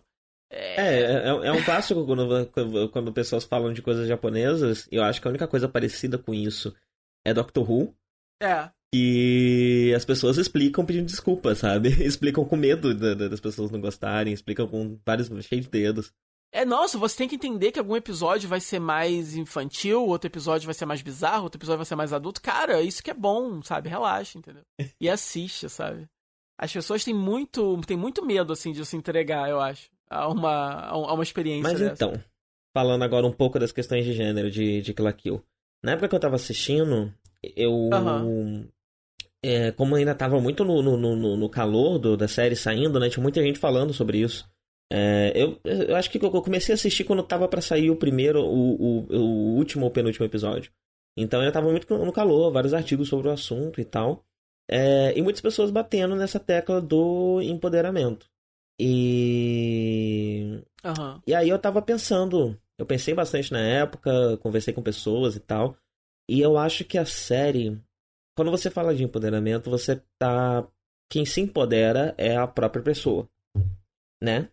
Então, pra isso acontecer com Kill la Kill, esse precisaria ser um produto para mulheres, e ele claramente é um produto para homens, ou primariamente é um produto para homens Sim. é, baseado em é, não só no que tá ali, mas também tipo no histórico de quem tá envolvido com a produção, é, o histórico do público ah, e todas as outras questões, né? Time slot de, de, de, de exibição, É, eu, eu acho que é importante. Eu acho que assim, é, a principal é, característica quando você vê se- que alguma coisa assim é, é, é, é direcionada para o homem é a própria questão do que, que é chamado male gaze, que a gente ouve muito falar e menciona e tal. Tem algum é, é, correspondente a isso em português? Normalmente o pessoal usa meio gays mesmo, porque eu não sei É, foi cunhado- qual seria o correspondente. É, é um termo cunhado em inglês, eu acho que não foi traduzido, mesmo é, é pouco usado, mas é basicamente isso, é quando o entretenimento ele é feito partindo do pressuposto que tem um homem assistindo. Então, basicamente, por exemplo, toda a nossa televisão nacional ela é feita baseada no male gaze. Por exemplo, você vai ligar o programa do Faustão domingo à tarde e você vai ver várias dançarinas de sainha sorrindo pra você dançando sensualmente. E o, mas o Faustão não é um programa feito para homens. Ele é um programa feito para família brasileira assistir, né? E até mais mulheres do que homens assistem, né? E ainda assim você não vai ver um homem sem camisa, com, com, com uma gravata borboleta e sem camisa e uma calça brilhante, rebolando no Faustão. Você vai ver a dançarina, né? Por quê? Porque tudo no nosso mundo, e algumas coisas mais do que outras, por exemplo, um Faustão é uma coisa completamente retrógrada hoje em dia que, que, esse diálogo tá aberto, né? Já era pra ter Uhum. acabado. Não precisa ter o dançarino sem camisa, mas também a, a garota já tá obsoleta, já não, já não era pra existir mais. A coisa da chacrete, né? Mas existe. Então, assim, é, é a prova de que até quando um produto não é propriamente feito apenas para homens, ele é feito para homens e para mulheres, mas ainda assim eu, eu faço pensando só no homem, porque a mulher está acostumada a não ser servida. Então, a mulher está acostumada a não ter nada que seja para ela, especificamente, né? Então ela sempre acompanha o, o trend, a coisa pro homem e tal. É que E- é algo e- super bacana no, no Japão, que você tem todo um setor de produtos feito para mulheres, exclusivamente para mulheres, de mulheres para mulheres, por mulheres. É, e eu acho isso super legal. Mas Kill Mas, la Kill assim, é um produto masculino, de, feito de homens é. para homens primariamente. Ele, Não, ele, sim. ele, até, ele até coloca um pouco do, do, do, do contrário do male gaze, né? Que é o female gaze é, a partir de um, de um dado momento. Então você começa a ter homens nus também. Mas esses homens nus não estão nos principais holofotes, não são a principal coisa da série. é, e não são um assunto tão importante quanto a. E é mais. E é feito de uma forma mais humorística do que as meninas. Então, quando tem um nu Uhum. masculino, ele é um pouco mais ridículo. Os mamilos engraçado. brilham, né? É, Tem- é, é- ele é um pouco mais puxado pra graça do que. Porque aí, isso também é uma coisa importante pra puxar rapidamente, que é o seguinte. É, porque aí fala assim, não, mas se você gosta daquilo, se você gosta de um cara torneado, sem camisa, você vai gostar de olhar pra ele, ainda que seja pro humor. Mas ainda assim isso não prova de que. Não prova que aquilo ali foi feito. É, que, que- é feito pra mulheres da mesma forma que as meninas da série são feitas pros homens. Por quê? Porque é a mesma discussão, por exemplo, quando ro tava rolando uma briga aí há um tempo atrás, porque tem um personagem no jogo aí, que eu esqueci qual é. Eu acho que é. Sei lá, um desses jogos de luta, né? Que é uma, é uma garota brasileira. Ah, que ela é é extremamente. Isso, que ela tem. que ela é extremamente é, sexual, né?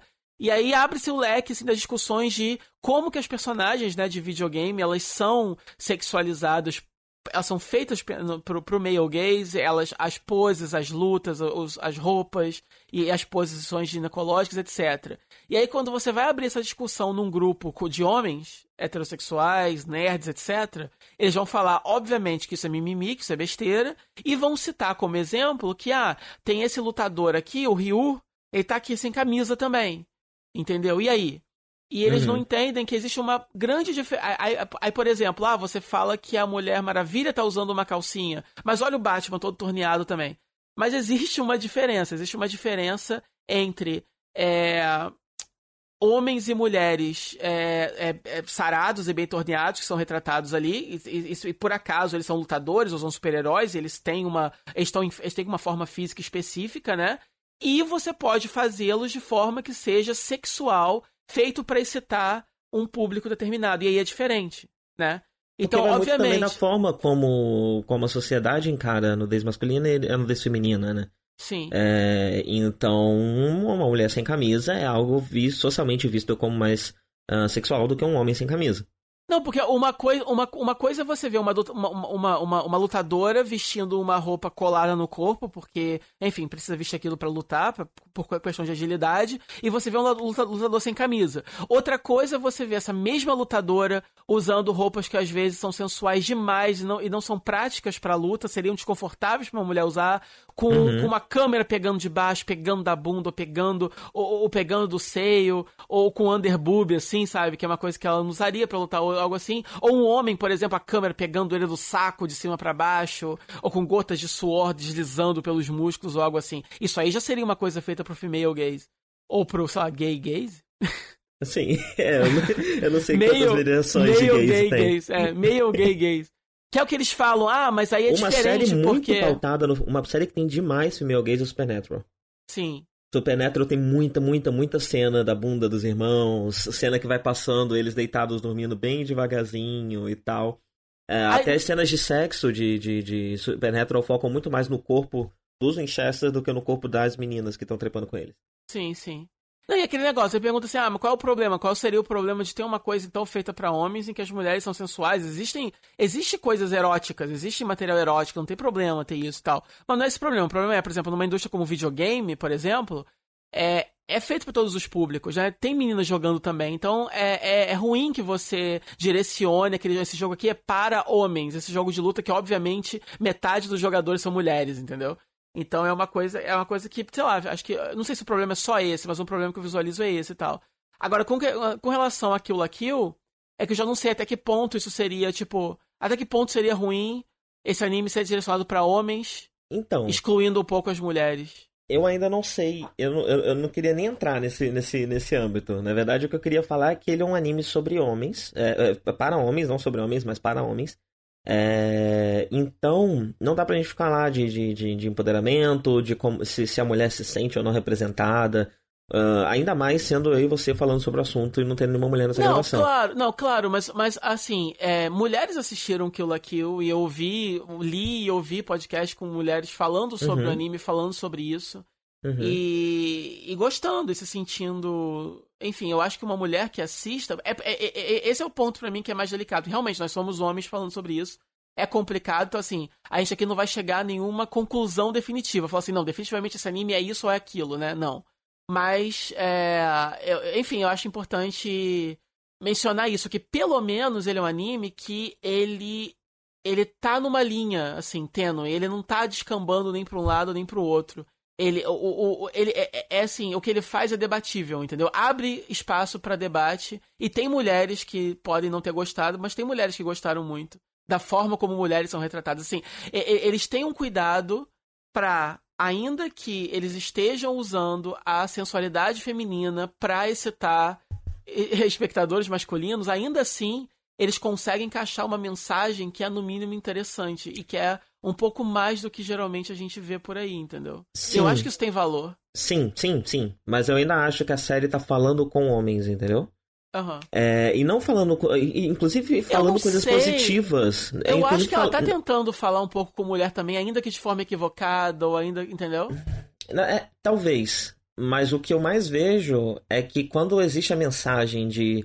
é, de liberdade sexual, de sexualidade como força, de aceitação do próprio corpo, em Kill la Kill, essa mensagem é mais pra, pra como o, o, homem espectador enxerga as mulheres.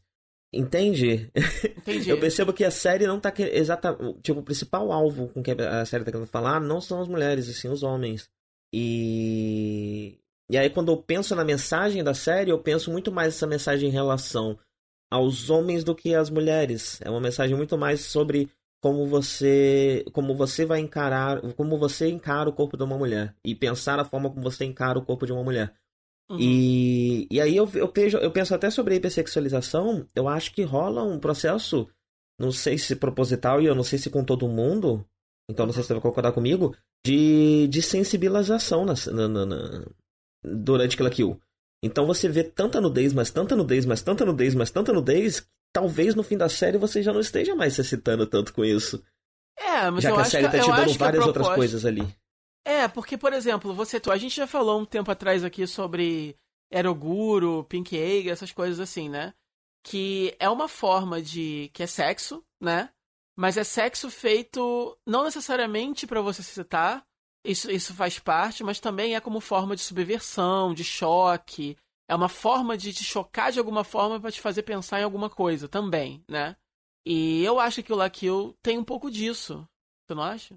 De não como forma de subverter alguns Eu sei se conceitos, fazer pensar Eu além a- um pouco, entendeu? Você pode parar e só curtir aqueles shots de baixo da, da Ryuko e, enfim, aqu- aquela transformação delas, que é absurdo, porque aquele negócio, é, mesmo a, a nudez delas, ela é, é meio absurda, porque quando elas estão se transformando, aqueles seios voando pra todos os lados, aquilo não acontece, entendeu?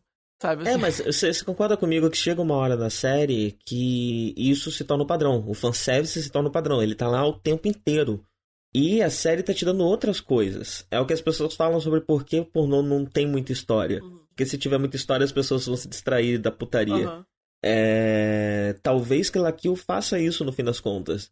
Na- do meio pro fim da série, apesar de ter um- pessoas nuas ali o tempo inteiro, é, você já não vê aquilo de uma forma tão sexualizada, porque você também quer saber o que tá acontecendo, também quer ver a história. Então Aham. talvez quando passar aquela sequência de transformação pela 15ª vez, ela já não te excite mais, ou não te traga qualquer sentimento sexual, é, porque você tá pensando em outra, em outra coisa. Aham.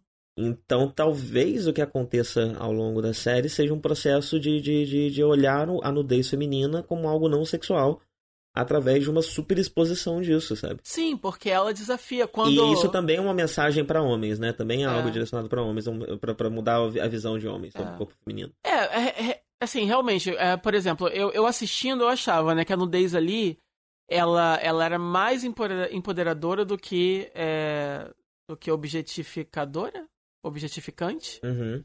Acho que é, eu acho que era mais empoderadora do que isso. Só que realmente você falou uma coisa que eu não estava considerando assim, na verdade, e que me assim, balançou um pouco a minha fé, que é o simples fato de é uma série produzida por homens, né, dirigida e escrita por homens. Então, realmente, é, é, assim, balançou um pouco as minhas conclusões anteriores. Eu ainda, eu ainda acho, né, que a, a, minha, a minha reação ainda é positiva, né, a série como um todo. É, o que eu extraí dela.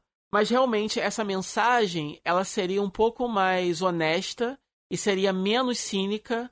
Uh, seria mais fácil não pintar essa mensagem com cinismo se, não, se pelo menos tivesse uma mulher por trás dirigindo ou escrevendo, né? Então, digamos que a linha que eu achava um pouco tênue está menos tênue agora, mas, ainda, mas ainda assim bato um pouco na. defendo um pouco isso, de que, por exemplo, quando tem uma, tem uma parte da série em que a Ryuko, pra se conectar, ela, ela, ela tem vergonha, né, parece. Então, assim, ela quando o. Como é que é o nome do, do uniforme de novo, gente? Sanketsu, isso. Quando o Sanketsu, para poder se unir realmente com ela, e assim, ele vai tomando formas, né, ultimate, assim, no corpo dela. Quanto mais eles se unem, mais fortes ficam e tal. E essas formas, ela vai ficando cada vez mais pelada, digamos assim, né? E, uhum. e tem uma parte, mais ou menos, em que ela precisa. Ela precisa aceitar isso, ela precisa aceitar essa nudez, ela tá com vergonha, né? Ela não se entrega. Então a própria é, Satsuki fala com ela isso, né? Que ela precisa, sabe, para de merda, para de vergonha, se aceita, entendeu? E então é, é, é, é, como se ela desafiasse o próprio male gaze, é como se ela se apropriasse desse male gaze para ela e, e, deixasse de lado essa vergonha e para fazer o que, ela, o que tem que ser feito. Isso aqui é o meu corpo. Você pode você pode sexualizar ele se você quiser, mas não é a intenção não é essa. Ele não tá aqui para você, entendeu? E sabe assim é como se fossem mulheres, por exemplo, que mostram os seios para protestar, por exemplo, entendeu? É, mas também você começa a entrar em. Mas a, a, a única questão, isso... assim, isso, isso que eu falei agora é a opinião que eu tinha, assim, antes, assim, firme e forte. O que eu falei que agora balançou é o simples fato de que, bom, é uma personagem da ficção. É uma menina que está sendo escrita, desenhada, animada, dirigida por homens. Então, a Ryuko, ela tá se empoderando do meio gays, mas ela não tem escolha, né? Exatamente. Esse, essa esse, mensagem, esse realmente é o problema. Essa mensagem essa mensagem ela pode ser meio torta, sabe? Ela não tá falando só isso. Talvez essa mensagem também pode ser lida como a única forma de você, enquanto mulher, conseguir algo é através do seu corpo. Não. Também não pode ser uma leitura? Pode ser, mas, mas eu, eu, acho que você já é muito Você precisa se livrar vai. da forma como você encara o seu próprio corpo para poder alcançar os seus, os seus, objetivos. Não, ali na série, é porque a série, é porque a série também tem a, a coisa da mensagem da, das pessoas sendo dominadas pela, pelas roupas, né?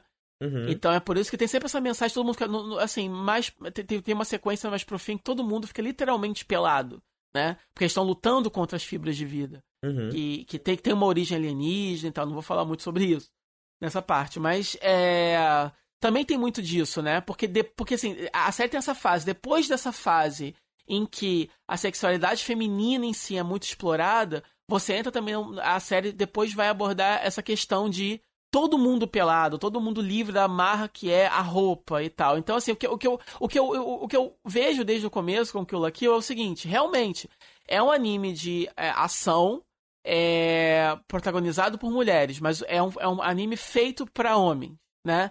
E tem-se, infelizmente, essa cultura de que uma coisa que é feito para homens, mas é protagonizado por mulheres, a mulher tem que ser sensualizada de alguma forma. Ou sexualizada de alguma forma, né? Então todas as grandes guerreiras e super-heroínas, elas são femme fatales, né? Porque você não tá pensando no público feminino, você tá pensando no cara que tá assistindo. Então, o cara ou vai assistir um, um, um filme, uma, uma obra de ação protagonizada por um cara que ele quer, que ele vai se identificar, ou por uma garota que ele quer comer. É essa, é essa mentalidade é, da, de quem tá produzindo, que eu acho que isso deveria acabar. Eu acho que os caras deveriam desencanar um pouco e, e, começar a se identificar com mulheres também, que não tem problema, né? E, e, e eu acho que a mídia deveria investir mais nisso, até mesmo para direcionar os caras a, a esse tipo de raciocínio cada vez mais e tal. Então, infelizmente, que o Lakill tem muito disso sim.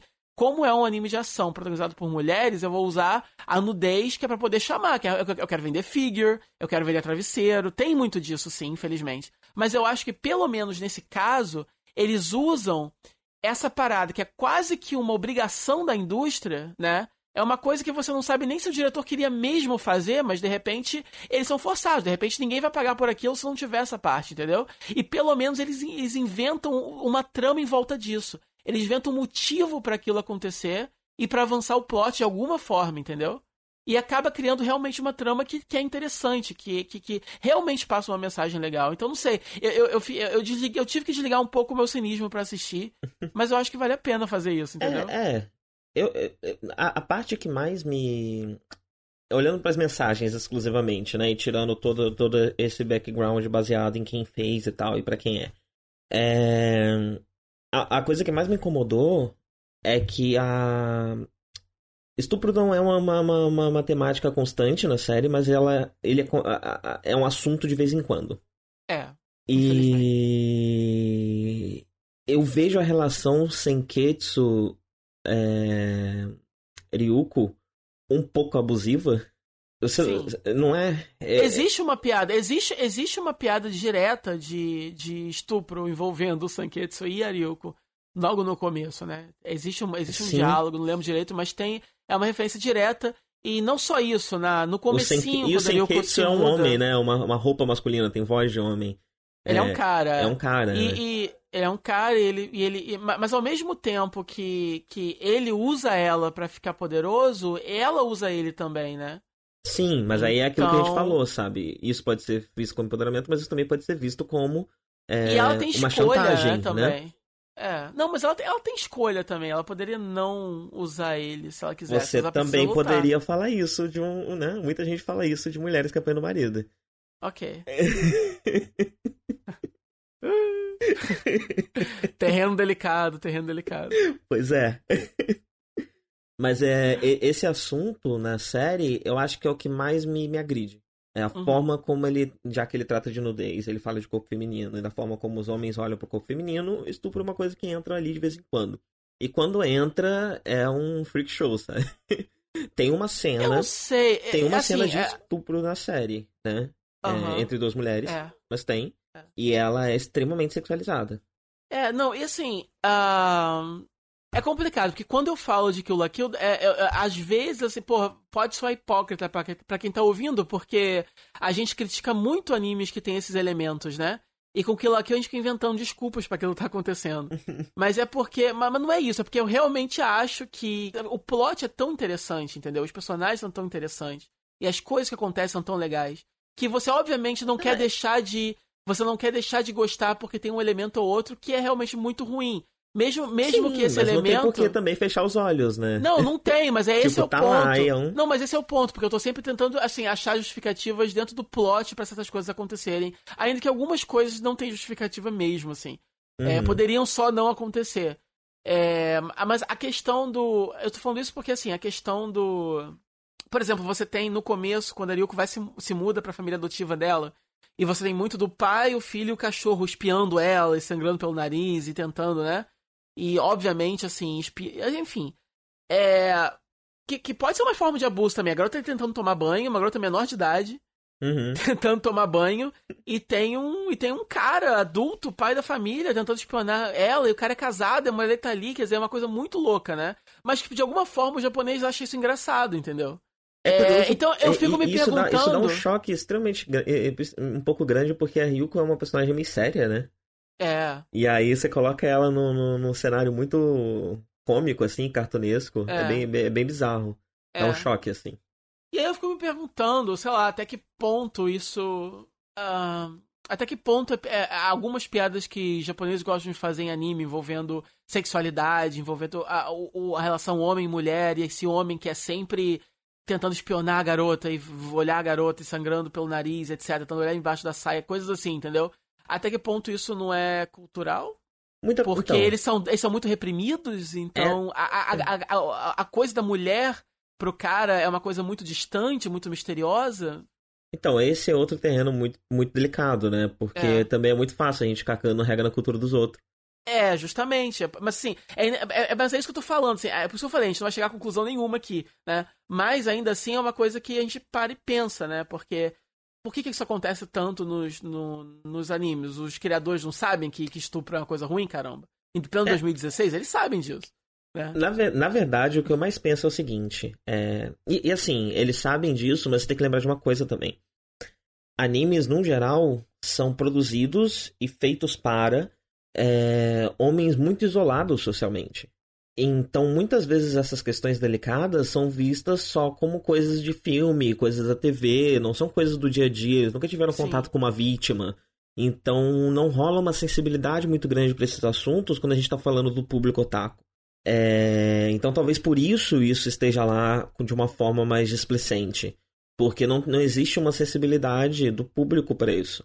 Mas o que eu, que eu- o que eu- meu maior ponto aqui é o seguinte: é, já que é difícil a gente ficar falando da cultura dos outros, e já que é difícil pra gente, como homem, também ficar falando é, sobre como uma mulher, uma mulher vai encarar aquilo kill, é, o meu principal ponto eu acho que é o seguinte: na época, ele estava sendo muito vendido e muito é, levantado como uma série com vários conceitos feministas e super progressista e não sei o quê.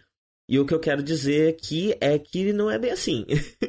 Aham. Ela tem uma série de problemas, ela lida com uma série de assuntos extremamente delicados de uma forma muito delicada.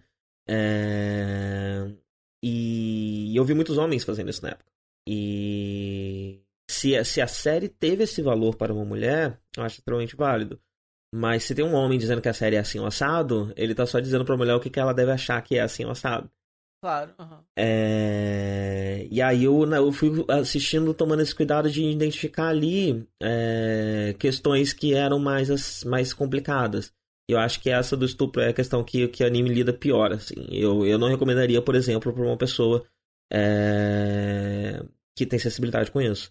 Porque é algo que, que é, apesar de não estar ali o tempo inteiro, tá vezes o suficiente para ser meio agressivo. É, Ah, ainda mais acho. com. Hã? Não, eu concordo. É. a- a- enfim, a- tem algumas coisas realmente que você fica, ih, caramba, sério que eles estão fazendo isso? é, porque na na verdade a todo momento é um, Você é um dos até, né, temas tipo, recorrentes. calma, não, não, não, calma, calma um pouquinho, É. peraí, você tava indo bem. É, é. Não, é um, é um dos temas recorrentes, sim, porque. Mas é isso que eu falo, é por isso que eu penso, né? É por isso que é, assistindo, porque assim, é fácil você criticar e falar, nossa, isso é uma merda. Quando o anime no geral é uma merda, né?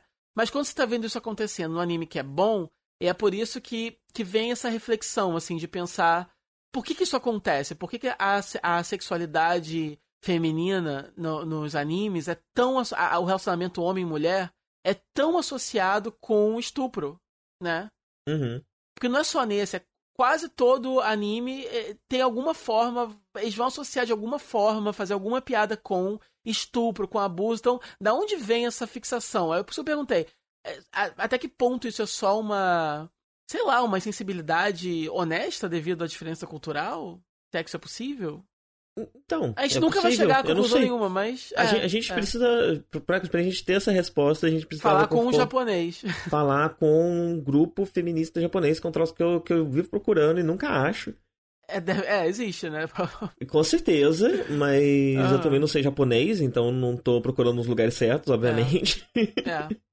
É muito difícil ter acesso a isso. Na verdade, o ideal, a, a- segunda melhor coisa seria realmente chegar para um desses diretores e tal. Eles estão sempre por aqui, né? Pelo Ocidente em geral, fazendo palestras, indo em eventos e tal. E fazer essa pergunta: vem cá, cara, qual é a de vocês com estupro? Né? Qual é, Uhum. assim, entendeu? Tipo, eu acho, eu acho, mas eu acho que você, você, você falou certo a coisa do, do, do otaku. E eu acho que são duas coisas também. Eu acho que a questão de. Aquele anime que é feito pro otaku mais hardcore, ele pa- parte do pressuposto que ele realmente não tem contato com garotas. Uma mulher pra ele é um mistério muito grande, muito distante. Ele não Uhum. sabe lidar, ele não sabe chegar É. nela e tal. Então você de alguma forma ter uma mulher totalmente submissa à sua vontade é uma coisa que é um sonho molhado pra você, entendeu? Aquela E aí garota você linda. junta isso com todas as questões históricas e culturais do Japão, né? Que tá na sociedade e ainda tem Sim. reflexo na sociedade o tempo inteiro. Aí junta esses dois elementos e você tem esse resultado. É, essa é a minha Sim. teoria. Sim. Mas assim, é, é- é por isso que eu falo, tipo assim, não é que o cara realmente esteja é, tentando incentivar alguém a estuprar alguém, mas ele tá. Ele tá, ele tá, ele tá sendo um trigger, né? Estúdio trigger. Pra. pra aí, tá- tá- por causa disso é o nome. Pra galera que sofreu disso, etc. E não deixa de estar incentivando, enfim, alimentando isso no, no, no, no imaginário popular, né? Deles. É, é. Mas aí o que eu mais penso, repetindo, é a forma como a gente aqui, ocidental, encara o anime. Uhum. É, a gente não pode colocar ele num pedestal e falar que ele é maravilhoso, que trata dos assuntos da melhor forma possível, tem várias mensagens positivas, porque ele tem várias mensagens negativas também, várias mensagens meio tortas, é, e vários probleminhas, né?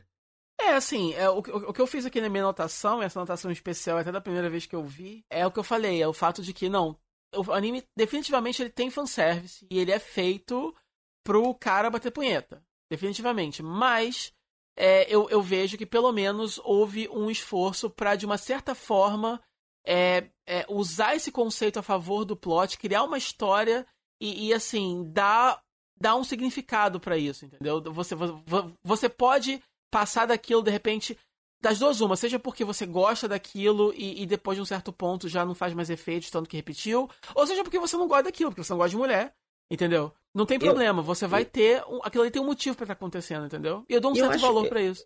E eu acho que no, se existe uma mensagem, se existe algo proposital que tentou ser passado ali, eu acho que essa questão da desensibilização, sabe? Que é você, de tanto ver um corpo nu, chega uma hora que você só vê ele como é, um corpo e você tira a, a sexualização que você colocava no começo.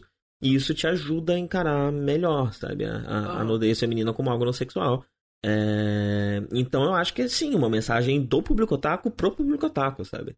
No fim uhum. das contas.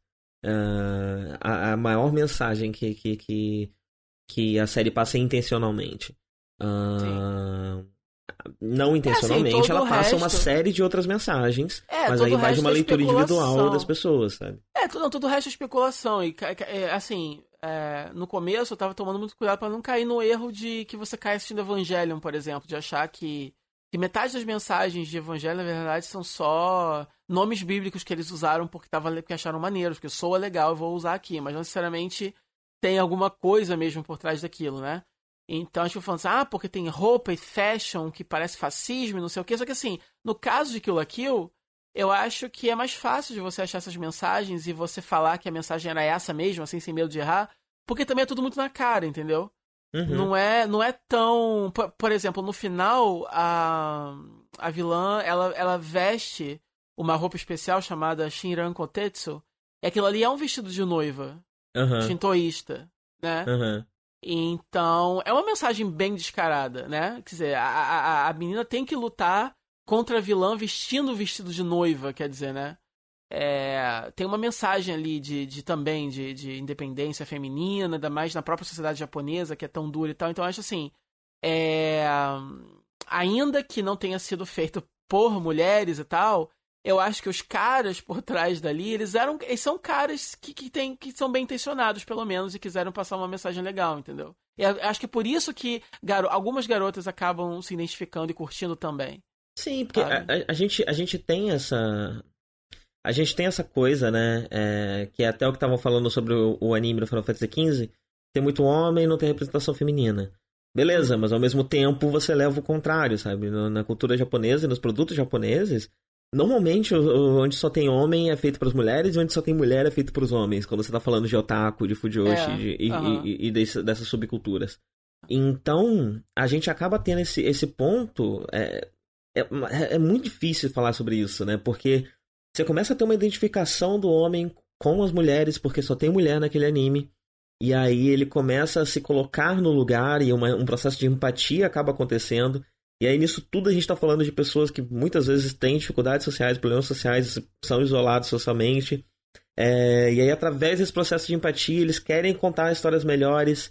Então eles começam a se sentir como aquela mulher e tentar passar mensagens como aquela mulher. E aí, no uhum. meio disso tudo, isso pode acabar resultando em mensagens válidas, interessantes. É. é. é mas é tudo muito confuso, muito difícil da Não, gente analisar, na né? verdade, né? É, na, na, verdade, uma coisa que está me ocorrendo agora também é justamente isso. Tipo assim, eu confesso que eu, quando começaram a celebrar aqui no Ocidente Kill la Kill como esse anime tão feminista e maluco e não sei o quê, e como, é, e como é um anime em si muito bom, uma história super divertida, super legal de assistir e tal, eu embarquei muito fácil nessa onda, né? De achar que não, que realmente, apesar de ser. É um produto feito para caras, mas que tenta mostrar outras dimensões do, do, do, feminino e tal, e explorar algumas coisas, dar umas mensagens válidas, legais e tal. É, ao mesmo tempo, é, é, é, difícil realmente você falar isso, não só você sendo homem, né? Mas é, e, e, você também. É, você precisava saber várias coisas antes. Primeiro, saber qual tipo de, de marketing esse anime teve no próprio Japão. Será que Uhum. lá no Japão, qual- é o que você falou das feministas japonesas, será que uma feminista japonesa lá realmente encararia aquilo aqui como um anime feminista? Será que ele foi vendido lá? é, será que os comentários em sites e reviews e revistas foi que foi o mesmo que foi, foi a mesma coisa que aconteceu aqui? Será que lá ele também foi celebrado como essa coisa pra frente? Ou lá realmente foi só um anime de aventura pros otakus mesmo e a mensagem ficou mais suti- sutil, tipo, captou quem captou, quem não captou, não captou e foda-se. Porque a, a, a, a, gente pensa muito dif- a, a, a nossa o nosso padrão, né, de, enfim, nosso raciocínio é muito diferente do deles pra certas coisas. Então fica muito difícil é saber que tipo de repercussão essa parada teve lá. Porque Uhum. a gente não fala japonês, a gente não tem acesso às pessoas e aos sites e tal, então a gente só pode especular mesmo. Mas realmente é muito interessante. Isso, assim, antes de você se apressar e sair celebrando muito o anime, tem que pensar muito qual foi a intenção original dele e qual foi a repercussão que ele teve pro público-alvo original dele, né? Aquela foto. Aquela... É, e, e, e mesmo aqui, né? É, eu, eu vi muita gente celebrando, vi algumas mulheres celebrando, eu vi muito homem celebrando. E aí eu fiquei, ué, por que, que você tá falando alguma coisa, cara? Sabe? Então, tipo, se você quer falar de alguma coisa, fala da mensagem que essa série te passa pra você enquanto homem. Por que, que você tá falando sobre a forma como as mulheres vão encarar isso? Aham. É, e eu vi blog- blogs gringos fazendo isso, enfim, em todo lugar as pessoas estavam fazendo isso. E eu É. ficava.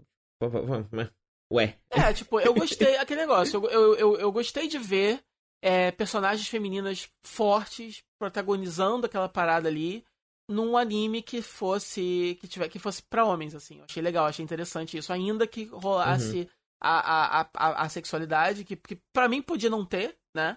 É, pelo menos poderia ter um pouco menos, né? Eles poderiam passar a mesma mensagem de, de empoderamento, aceitação com o corpo e etc.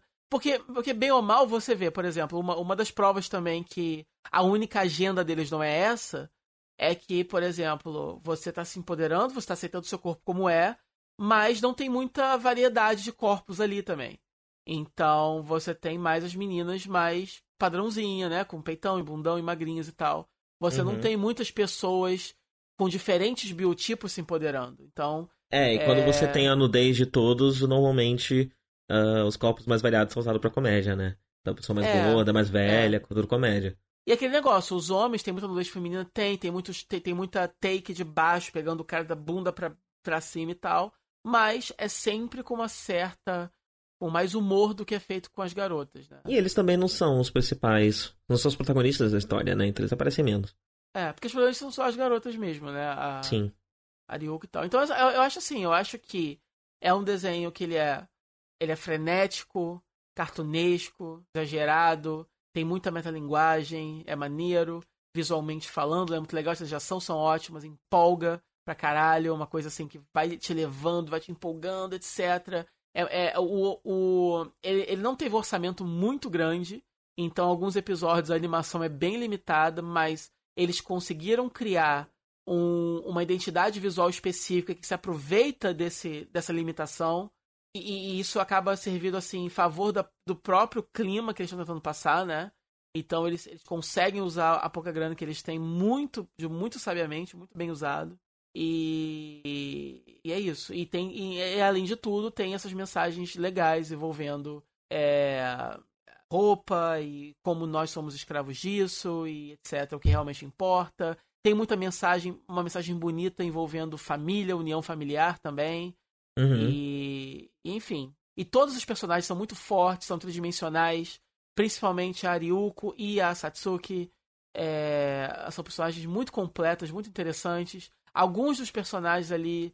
É, a- tem a Mako, que é ótima também. Alguns personagens são mais limitados, mas enfim. Mas são muito carismáticos, muito Mas muitos, também. é, muito, é isso que eu ia falar, né? Mesmo os mais limitados em profundidade são personagens carismáticos. Eles são bons chefões de fase, sabe? Sim, Todos eles sim. são. Eles têm um design bacana, uma, uma mecânica bacana pra usar os poderes deles. E são simpáticos e tal, são interessantes mesmo assim. Sim. E dá pra fazer vários casaizinhos e tal. Tem vários chips nesse anime. É, e, mas aí. e é isso, e, te, te- te choca algumas coisas, te faz pensar, que é o que importa. E tem isso, e assim, no mínimo, independente da, independente da gente nunca saber exatamente se é feminista, se não é, etc. É uma coisa é certo, assim, no mínimo, ele pegou essa, esse, esse trend do, do, do, de anime, né? De hipersexualizar as mulheres e tal. É, dos, dos animes feitos para homens, né? De hipersexualizar as mulheres. E pelo menos ele fez alguma coisa diferente com isso que te faz pensar e te faz. Sim, concordo com você.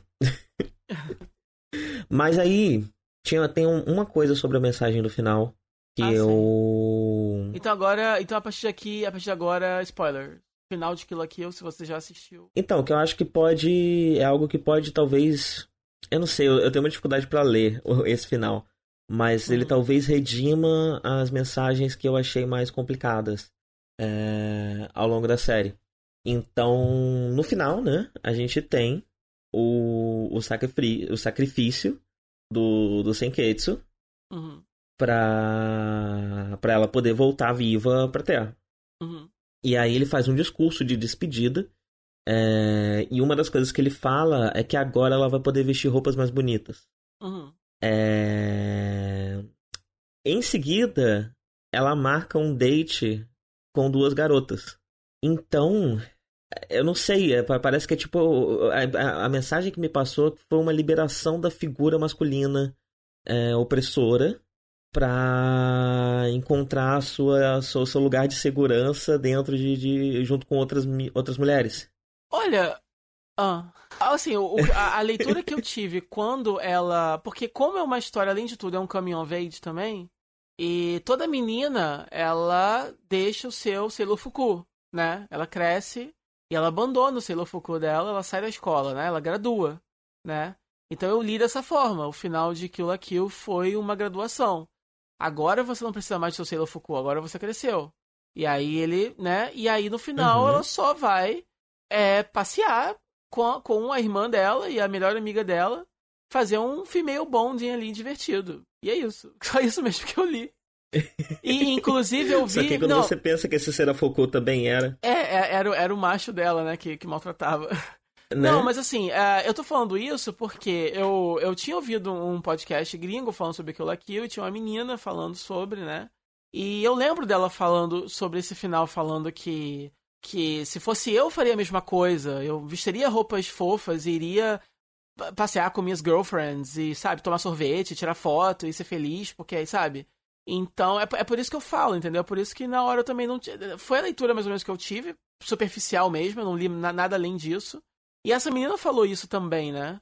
Então, eu Uhum. não sei, eu acho que realmente a mensagem. Eu acho que essa leitura que você falou é válida, mas eu não sei se seria. Eu, eu, eu, eu, acho que é mais a É. questão de, de graduar o, o, o Sailor Fuku mesmo, entendeu? E, e seguir em frente e crescer. É, é porque, porque a série toda é sobre esse caminho of age, né? Então, se não, se não fosse um Uhum, tema uhum. recorrente, beleza, mas como é. E, e assim, e é, e é um final bem redondo pra essa temática de, de, de crescimento, de saída da puberdade e tal, entendeu? Achar sua identidade sozinha, entendeu? Então, assim, você pode encarar o, o, o Sailor Fuku como, na série, o Sanketsu, como aquela, aquela figura masculina na vida dela, abusiva ali. Ou você pode encarar ele só como uniforme mesmo, representando a infância ou a É, mas adolescência. é, quando- quando você encara. Porque a série, ela. As piadas de estupro do Senketsu com ela são tão esporádicas, aconteciam mais no começo, que você meio que esquece enquanto você tá assistindo. Aham. É. Se você não. Eu, tive uma dificuldade pra esquecer, entendeu? Uhum, uhum, Eu, eu tive uma dificuldade, inclusive, pra gostar do Senketsu por causa disso. aham. É, ele era um, ele era um mal necessário pra mim ali, sabe? Ele era algo que ela tava aceitando pra conseguir alcançar seu objetivo. E apesar deles terem criado um vínculo ali. É, e aí quando eu vi esse final eu pensei um pouco nisso, sabe? E eu pensei na questão das roupas bonitas. Eu fiquei Uhum. pensando nisso. É, porque é bem, bem em seguida que aquela marca se encontra, eles chamam de date, né? É, e tem, tem um subtexto de. Tem Yuri entre essas três personagens em vários momentos da série, né? Uhum. É, então eu pensei um pouco nisso. Não sei. Não, é uma leitura que faz sentido, porque você pode sim encarar como. Você pode encarar o Senketsu como o. Enfim, um, um cara que tava. Enfim, uma relação abusiva mesmo. E que. E aí ela só se livra dele quando ele, de uma certa forma, decide liberar ela. E aí no final ela ainda tá com saudade dele. Quer dizer, rolou, rola ainda uma dependência emocional dela com ele ainda e tal. Quer dizer, essa leitura existe, tá ali realmente. É, só que na hora, sei lá, want to believe, sabe? Na hora realmente preferi é, fazer a leitura só do Caminho of Age mesmo, porque é um tema recorrente, eu não sei. Eu acho que, sei lá, se eu puder, sei lá, eu acho que esse deve ser a leitura, ainda que por causa dessas piadas mal colocadas de estupro no começo, essa outra leitura acaba sendo possível também. Então Uhum. talvez se não fossem essa, essa interação dos dois no começo, que pra mim foi colocado ali mais realmente como uma. com- dentro dessa, dessa pegada infeliz que o japonês tem de ficar fazendo piada com estupro, né? Por isso que eu falo, eu acho Aham. que. Eu acho que foi um equívoco. Entendeu? Eu acho que é, é, é, é- é uma leitura possível graças ao equívoco da produção, mas eu não Aham. acho que deva ser a mensagem que estão passando. Eu acho que a mensagem do Caminho of Age, ela, é- ela tem mais a ver, ela é mais coerente, mais orgânica à narrativa que a gente estava vendo. Não sei, porque a coisa do estupro é muito no começo, depois fica dim- diminui bastante, desaparece um pouco, eu não sei, entendeu? Mas realmente, assim, você falando é uma coisa assim que faz muito sentido, é meio mixed feelings. Mas de qualquer forma, as duas leituras são extremamente japonesas, né? São muito sobre, sobre cultura e sobre relações e, e crescimento é, no Japão. Então, não sei. Uhum. É. Não sei. Eu, é, eu- eu- no final, toda, toda a minha conclusão é aquilo que a gente falou, né? Eu não, eu não Uhum. tenho como julgar nada, porque eu não tô em nenhum. Eu não, eu não tenho. Eu não tenho conhecimento, sabe? Não tenho condição de opinar sobre nada. É sobre fazer a nada glória, a disso. gente tem que fazer a glória.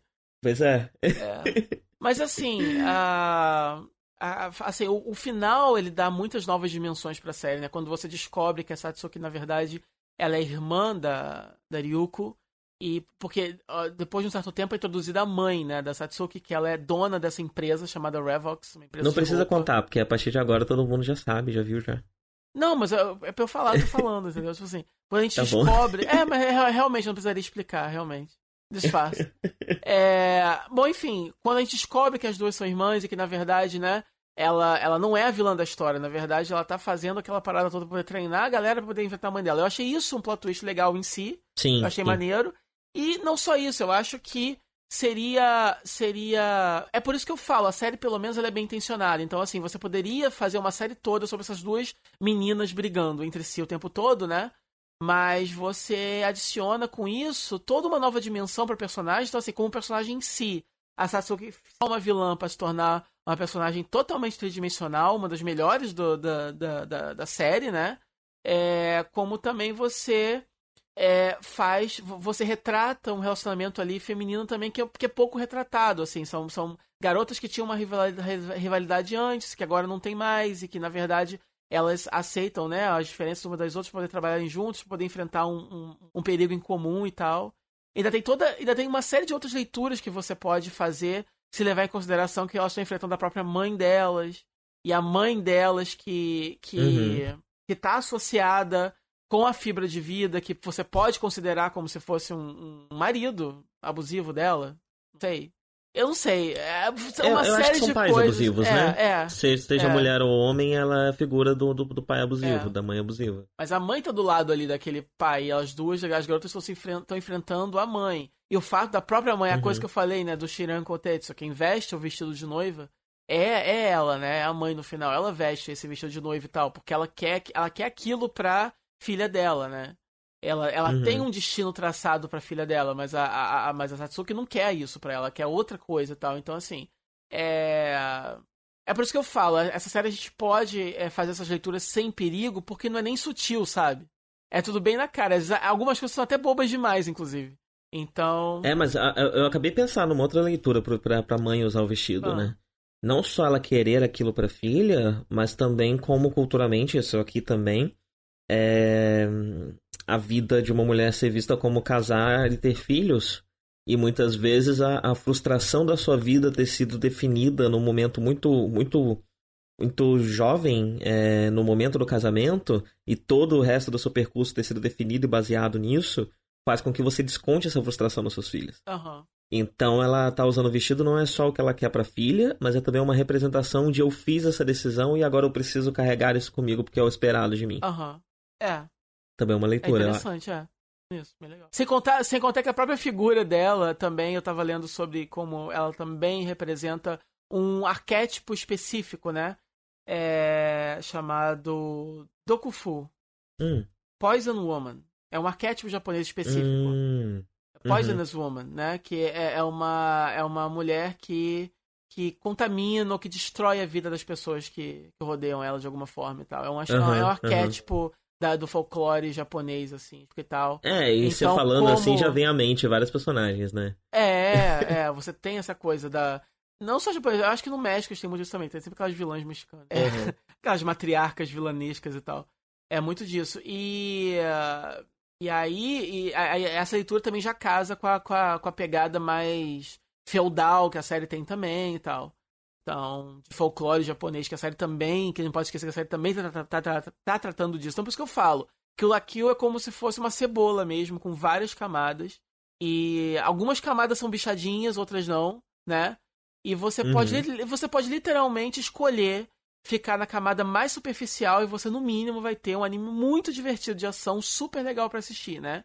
E você, Se você pode puder escolher, né? Se os assuntos da camada bichada não mexerem com você de uma forma que você não consiga ignorar. Claro, claro. Que a gente tá claro, falando da, do nosso privilégio aqui, né? Claro. Não, claro, verdade, verdade. Se você, se você não for, assim, de repente você, assim, você sendo homem, no caso, e não vítima de abuso, aí você consegue. Uhum. Nossa, isso é tão complicado. Olha, esse mundo hoje em dia tá muito mimimi. Entendeu? É muito chato. A gente não pode nem falar mais de um anime de estupro em paz. Sem precisar ficar com o white guilt aqui. Entendeu? Ai, ai, culpa de privilegiado um saco. A gente não pode mais ser privilegiado em paz. Entendeu? Não pode. a gente não pode mais ser homem branco que nunca foi vítima de, de, de abuso sexual de ninguém. Não pode, não pode mais ter dito Não eu fiz a vida faz. fácil. Entendeu? Que droga. Entendeu? Teve a vida fácil e agora tô tentando dificultar um pouquinho a nossa vida. Era pô. fácil. É- é- gente, eu tenho um anime e eu quero recomendar esse anime. Não posso mais, entendeu? Alerta de trigger aqui, ó. É, tô suando frio aqui, cara. Tá acabou comigo, você me destruiu. Acho que a gente precisa ir embora, acho que tá na hora. É, é. É Eu muito acho que é a hora difícil. certa, inclusive. Muito Se a gente dif- passar mais um minuto aqui, vai dar ruim. É muito difícil falar isso, mas é aquele negócio, olha. É, então, assim, levando em consideração as coisas que a gente falou, é um anime que tem muitas camadas diferentes. Algumas são boas, outras não são boas. E outras podem ser piores ainda se você é de um determinado grupo. Enfim, então, é, é, definitivamente é uma obra interessante por causa disso, pro bem e pro mal.